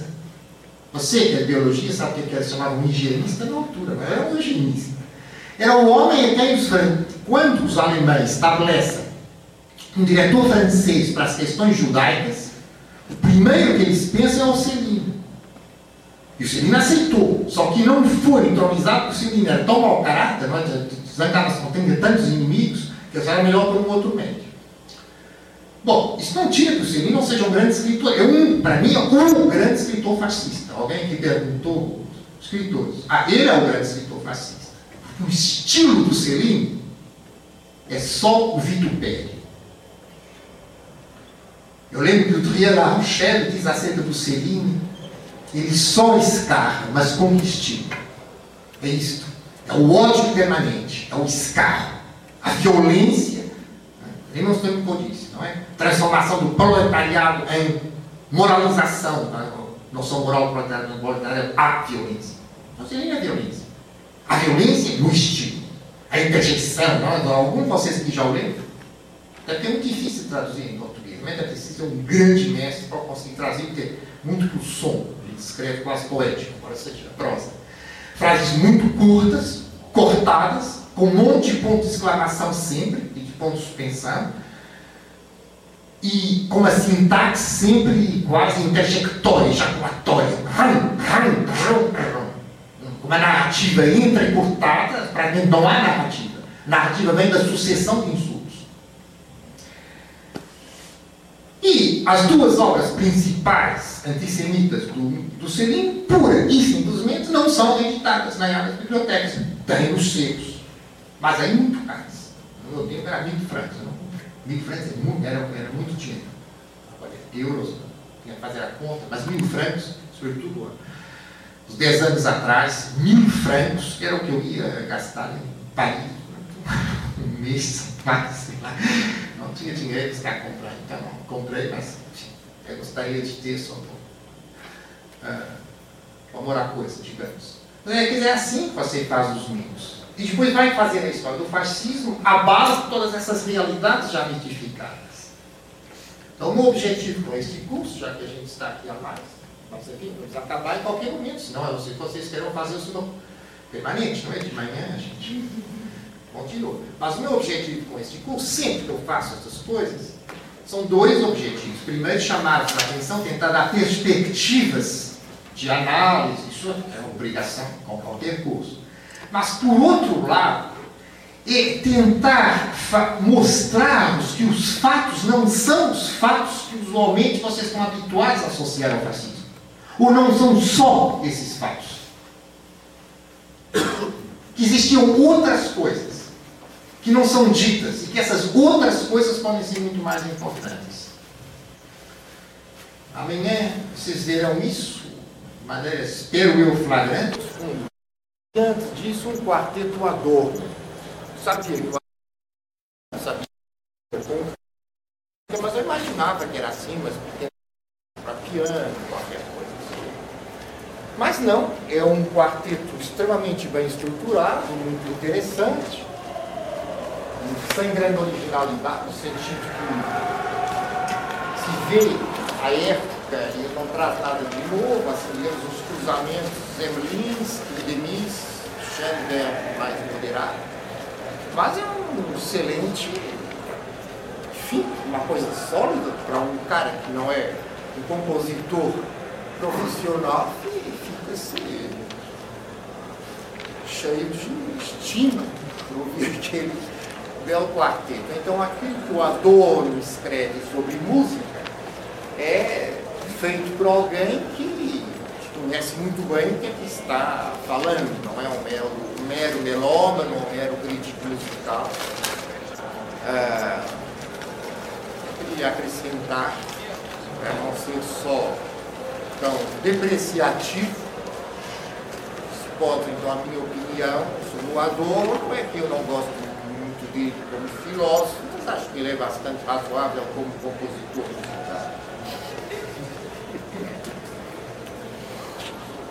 O Rousseau, por exemplo, que hoje pessoas limitam ele à filosofia praticamente, mas o Rousseau é uma das maiores polêmicas musicais em França, não é? No final do século, do século XVIII, essa grande polêmica musical.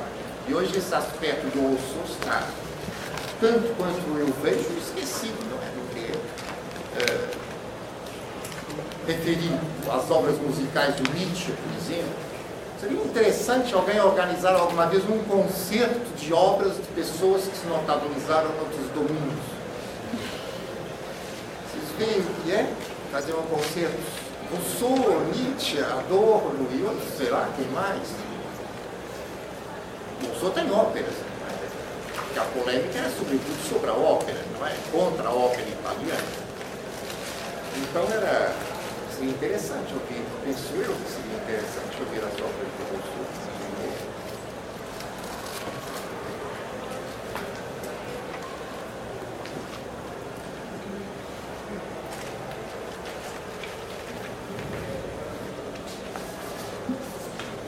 O Adorno era muito amigo de um homem que foi também muito grande apreciador e conhecedor de música, que era o Thomas Mann, não é? Que vocês devem conhecer escritor, o autor da Montanha Mágica. E eu tenho um amigo, que tem, por sua vez, um amigo, que estudou as relações do Thomas Mann com o ator. E descobriu cartas e tudo mais. Eles namoraram a certa altura, os dois, o Thomas Mann e o ator. É uma carta que eu acho muito engraçada do Thomas Mann para o Adorno, que começa, portanto, chamando Mein Liebischer Teddy Bear. A gente traduziria no brasileiro como meu querido ursinho do pelúcia. Vejam aquele ar, realmente, que o Adorno tem um ar de ursinho do pelúcia. Imagina. Como? Intelectuais também amam. Também amam, exatamente. Também se podem chamar de ursinho de pelúcia. Eu imagino aqueles dois discutindo música, que devia ser realmente fascinante, porque a música é muito presente, não é? Em todas as obras do Thomas Mann. E ele fala da música com um vigor tal que parece que você está ouvindo, não é? nomeadamente Dr. Fausto. Alguém aqui leu Dr. Fausto, do Thomas Mann? Estamos falando do fascismo, que são aulas, isso é um curso chamado Introdução ao Estudo do Fascismo. É por isso que estou falando dessas coisas. O, o Thomas Mann escreveu um livro que é uma crítica simbólica, digamos, metafórica, ficcionista, de ficcionista, do fascismo. E que é o Dr. Faust, que é a, a biografia de um Adrien Leverkusen, músico, que para ele vai ser a biografia, a história sintetizada da República de Weimar e do, do fascismo, do fascismo alemão. É um livro que vocês deveriam ler acompanhando com o outro. Ler, de um lado, o Dr. Fausto Thomas Mann, a história importante de Maria Leverkusen, e do outro lado, ler um livro de um grande escritor chamado Elias Canetti, que é o Alto da Fé, praticamente um romance, que é também uma história, uma, uma, uma, uma interpretação crítica do fascismo. E vocês aprenderão, talvez tanto, lendo esses dois livros, como lendo obras, ensaios, de análises, que um ficcionista, quando é um grande ficcionista, ele transporta os fatos para um plano em que os fatos ficam, por um lado, extremados, sublimados, e por outro lado, cheios de outras conotações. Eu vos aconselho vivamente a lerem esses, esses dois livros. O Dr. Fausto e o Alto da Fé. E a se lembrarem, quando vocês lerem o Adorno, de que muitas das ideias do Adorno, inclusivamente da crítica, que eu tanto critiquei o, o Adorno ao pensamento positivo, positivista e tal, tal, tal, tal, na dialética do iluminismo, se encontram também, embora de outra forma, no Thomas Mann. Portanto, é conveniente, quando leem o Adorno, lembrarem-se do Thomas Mann. Mas, vamos entrar na matéria, porque o microfone é verdade. São dois romances, É, são dois romances, o Alto da Fé. Hum? Dr. Fausto, o Alto da Fé, do Elias Canetti. Depois, se vocês cortarem bem, em relação a nesse caso, eu vos contarei uma história acerca do Elias Canetti. Para vos mostrar o que é o pensamento acadêmico. E como o pensamento acadêmico pode fazer de uma maneira, como é que eu ia dizer, paulatina, bem comportada, alto da fé, eliminar livros. Mas só se vocês tocarem. Nós vamos ter muito trabalho hoje, porque está dá pouco para divagações. Eu vou ter que dizer muita coisa. Então vamos trabalhar.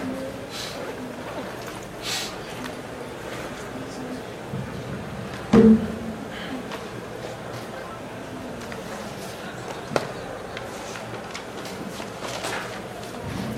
falar do racismo. E eu quero dizer, antes de mais, qual é a minha perspectiva sobre o assunto. Na minha opinião, as raças não são entidades biológicas, mas culturais. Ou seja, primeiro aparecem os racistas, depois aparecem as raças. Vocês reparem que há pessoas gordas e pessoas magras. Aos coxos e os aqueles que têm as duas pernas do mesmo tamanho. Aqueles que têm seis dedos numa mão, aos que têm só quatro, e a mesma aqueles que não têm mãos. E por aí fora. E você não tem divisões de grupos. Por exemplo, o Partido dos Gordos, que decide liquidar os magros. E nós não aceitamos mais magros. Embora hoje, quase por vezes, vocês tenham partidos de magros que decidem liquidar gordos. Hum?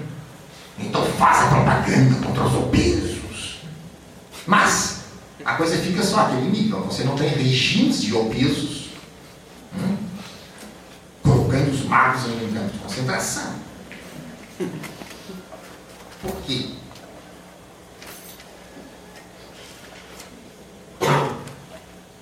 Porque não são considerados caracteres pertinentes. Os gordos podem emagrecer. Os gordos podem emagrecer.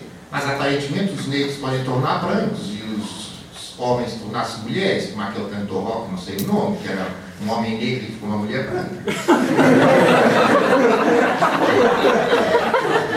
Então, então, se vocês, eu não vou ter qualquer tempo para fazer isso, mas isso devia ser uma introdução, fosse um curso, eu fazia um dia para mostrar, através de literatura e de iconografia, como a cor da pele. E não só a cor da pele, porque em certos casos, vocês, aqui hoje, vocês vão ver que não se trata de cor de pele. Uh, mas no caso mais flagrante, que é a cor da pele, não é? Uns são negros, outros são brancos. Porque amarelo não há ninguém, não é? Na China, na China as pessoas não são amarelas, não. a não ser quando sofrem do filho. Mas aí, vocês, eu vos poderia mostrar com iconografia e literatura como a cor da pele, em vastas épocas civilizacionais, não foi um caráter pertinente. Quer dizer, claro que as pessoas davam conta de que uns eram brancos e outros eram negros e outros estavam no meio. Mas significa que isso não tinha importância. O Império Romano, por exemplo, foi mais longe. Que é um completo absurdo dizer que o Império Romano é, está na origem, das, o, o, o grego, o Império grego não existia, mas quer dizer, a área cultural da Grécia clássica, que está na origem da Europa, precisamente, ela é mediterrânea e não Europa, porque é totalmente o oposto. Era a junção da África e da, do norte da África e do sul da Europa. E para aí fora. Então o que se passa, e é isso, é essa a minha perspectiva, é que eu pretendo passar de uma perspectiva racial na interpretação crítica do racismo para uma perspectiva social. Eu não vou dizer ah, aquela raça não era inferior.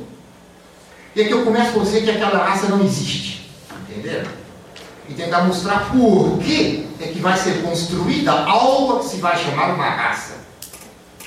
Então, eu tenho que dizer isso desde, desde o início, para que não seja depois mal entendido o resto da, da, da aula. Eu estou a falar somente de perspectiva social. Eu estou a conduzir uma crítica somente em termos sociais. Agora, que a pessoa tenha mais melanina ou menos melanina, isso é importante, sobretudo para a boa qualidade da pele, ter, não ser despigmentado, não é? Despigmentação provoca problemas e, sobretudo, espinhas na cara, coisas feias. Mas não tem nada a ver com a política.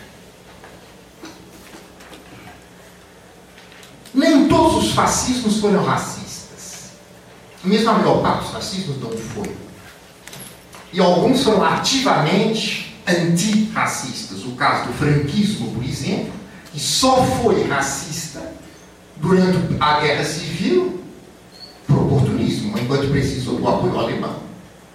Mas antes disso, o fascismo espanhol era um movimento uh, filosemita, pretendia aproveitar as comunidades sefarditas espalhadas pelo mundo para transformar em polos imperialistas da cultura espanhola. E depois continuou fazendo o mesmo. O fascismo português era um fascismo que tem um aspecto racial, era totalmente indiferente. O fascismo italiano só adotou leis antissemitas em 38 e leis antissemitas totalmente distintas das alemãs. Coisas que uma boa parte dos historiadores acaba não se apercebendo. E nós não vamos ter tempo de avaliar isso.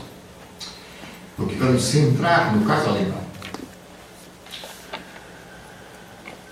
Até 1938, houve uma disputa ideológica no campo do fascismo muito forte entre aqueles fascismos de orientação racial e aqueles fascismos de orientação social. E quando Mussolini, por ele, na realidade era um suíço chamado Ultramare, que organizou esse congresso, o congresso fascista de Monterrey, os alemães boicotaram acabou sendo só um congresso do fascismo social. Vocês têm, por uma obra do Renzo de Felice, por exemplo, que é a grande obra sobre o problema uh, judaico na Itália fascista, que vocês veem as cartas sistemáticas que o Mussolini mandava ao Hitler nos primeiros anos, aconselhando a não tomar medidas antissemitas. Imagina, ingenuidade da parte do Mussolini. Bom, esta era a grande clivagem do fascismo, entre o fascismo racial e o fascismo social. E esta clivagem, eu já vos disse, hoje repito, dentro desse contexto, essa clivagem ela existia no fascismo alemão. Nós temos de um lado o fascismo. Temos de um lado a linha do fascismo social alemão, essencialmente o Gregor Strasser, Gregor, aquele que eu disse que ganhava as eleições para o Hitler e que vai ser depois liquidado na noite de junho para julho de 34. Pode-se acrescentar também o Ernst Röhm, que só regressa à Alemanha tardiamente, eu disse que ele foi para a Bolívia, não é? Reorganizar o exército boliviano. Só regressa tardiamente. E que era o, regressa para comandar os SA. Eles eram totalmente não racistas. Você não encontra um texto do Strasser e Röhm contra os judeus ou contra os eslavos. A linha racista, ela era defendida a partir de Munique. Ela era defendida pelo Hitler. Ela é defendida pelo Himmler, o chefe dos SS. E não é por acaso que é só depois da liquidação da, do Strasser, de junho para julho de 34, que os SS começam a tomar aquela enorme expansão. Ela é defendida pelo ideólogo, maior ideólogo do nazismo, Alfred Rosenberg, autor do Mito do século XX, é o livro dele mais conhecido. E ela é defendida por um homem que é muito menos conhecido, mas de uma importância crucial, que é o Walter Darre, que era um alemão da Argentina que regressa à Alemanha pouco antes tomada do poder em 33 e que se torna o conselheiro do Hitler para as questões agrárias. Logo depois da tomada do poder, o Daré é promovido, e esse é o seu cargo mais importante, a, a Bauernreich Führer, quer dizer, o Führer dos camponeses do Reich, o camponês número um do Império, ministro da Agricultura e, dentro dos SS, o chefe do organismo da colonização e da raça. Ele tinha dentro do S, dos SS um posto que equivalia ao topo da hierarquia logo abaixo do Himmler. Quer dizer, havia outros com esse mesmo lugar, não é? Suponhamos que o Himmler seria baixo marechal e ele general três estrelas. Não havia outros, mas não muitos. Ele depois é afastado, por razões que a história do tem a sua, e eu, como não sou menos que os outros, tenho a minha também, mas isso não vem ao caso. Agora, aqueles de vocês que estão seriamente interessados no estudo disso encontram obrigatoriamente nas bibliotecas brasileiras, porque ele era traduzido em português, e porque havia aqui no Brasil uma numerosa colônia de nazistas, vocês encontrarão obrigatoriamente nas bibliotecas brasileiras, sobretudo gaúchas, imagino eu, o livro do Walter Daré sobre o sol e a raça, que vocês têm que tomar atenção se não julgam que são aqueles escritos ecológicos contemporâneos, e o livro, pelo menos o livro do Rosenberg, dos mitos do século XX. Então, quando tudo que eu for dizer hoje para frente hum, vai ser exclusivamente sobre esta aula do nacional-socialismo, que se vai tornar a aula maioritária, a aula exclusiva, a partir de junho, de 34. Que isso fique bem claro para vocês, eu só, tudo que eu disser, não se aplica aos praça, ao RAM e à numerosa quantidade de fascistas sociais do nacional-socialismo. Antes ainda de entrar na questão e de vos descrever o que é o fascismo, o que foi o racismo alemão, o racismo nacional-socialista alemão, Eu tenho que vos colocar no contexto das democracias. As, democra as democracias são estruturalmente, foram estruturalmente racistas, não é verdade? Bom, você sabe qual é o maior genocídio da história? Da história recente? Qual é? Hum? Onde?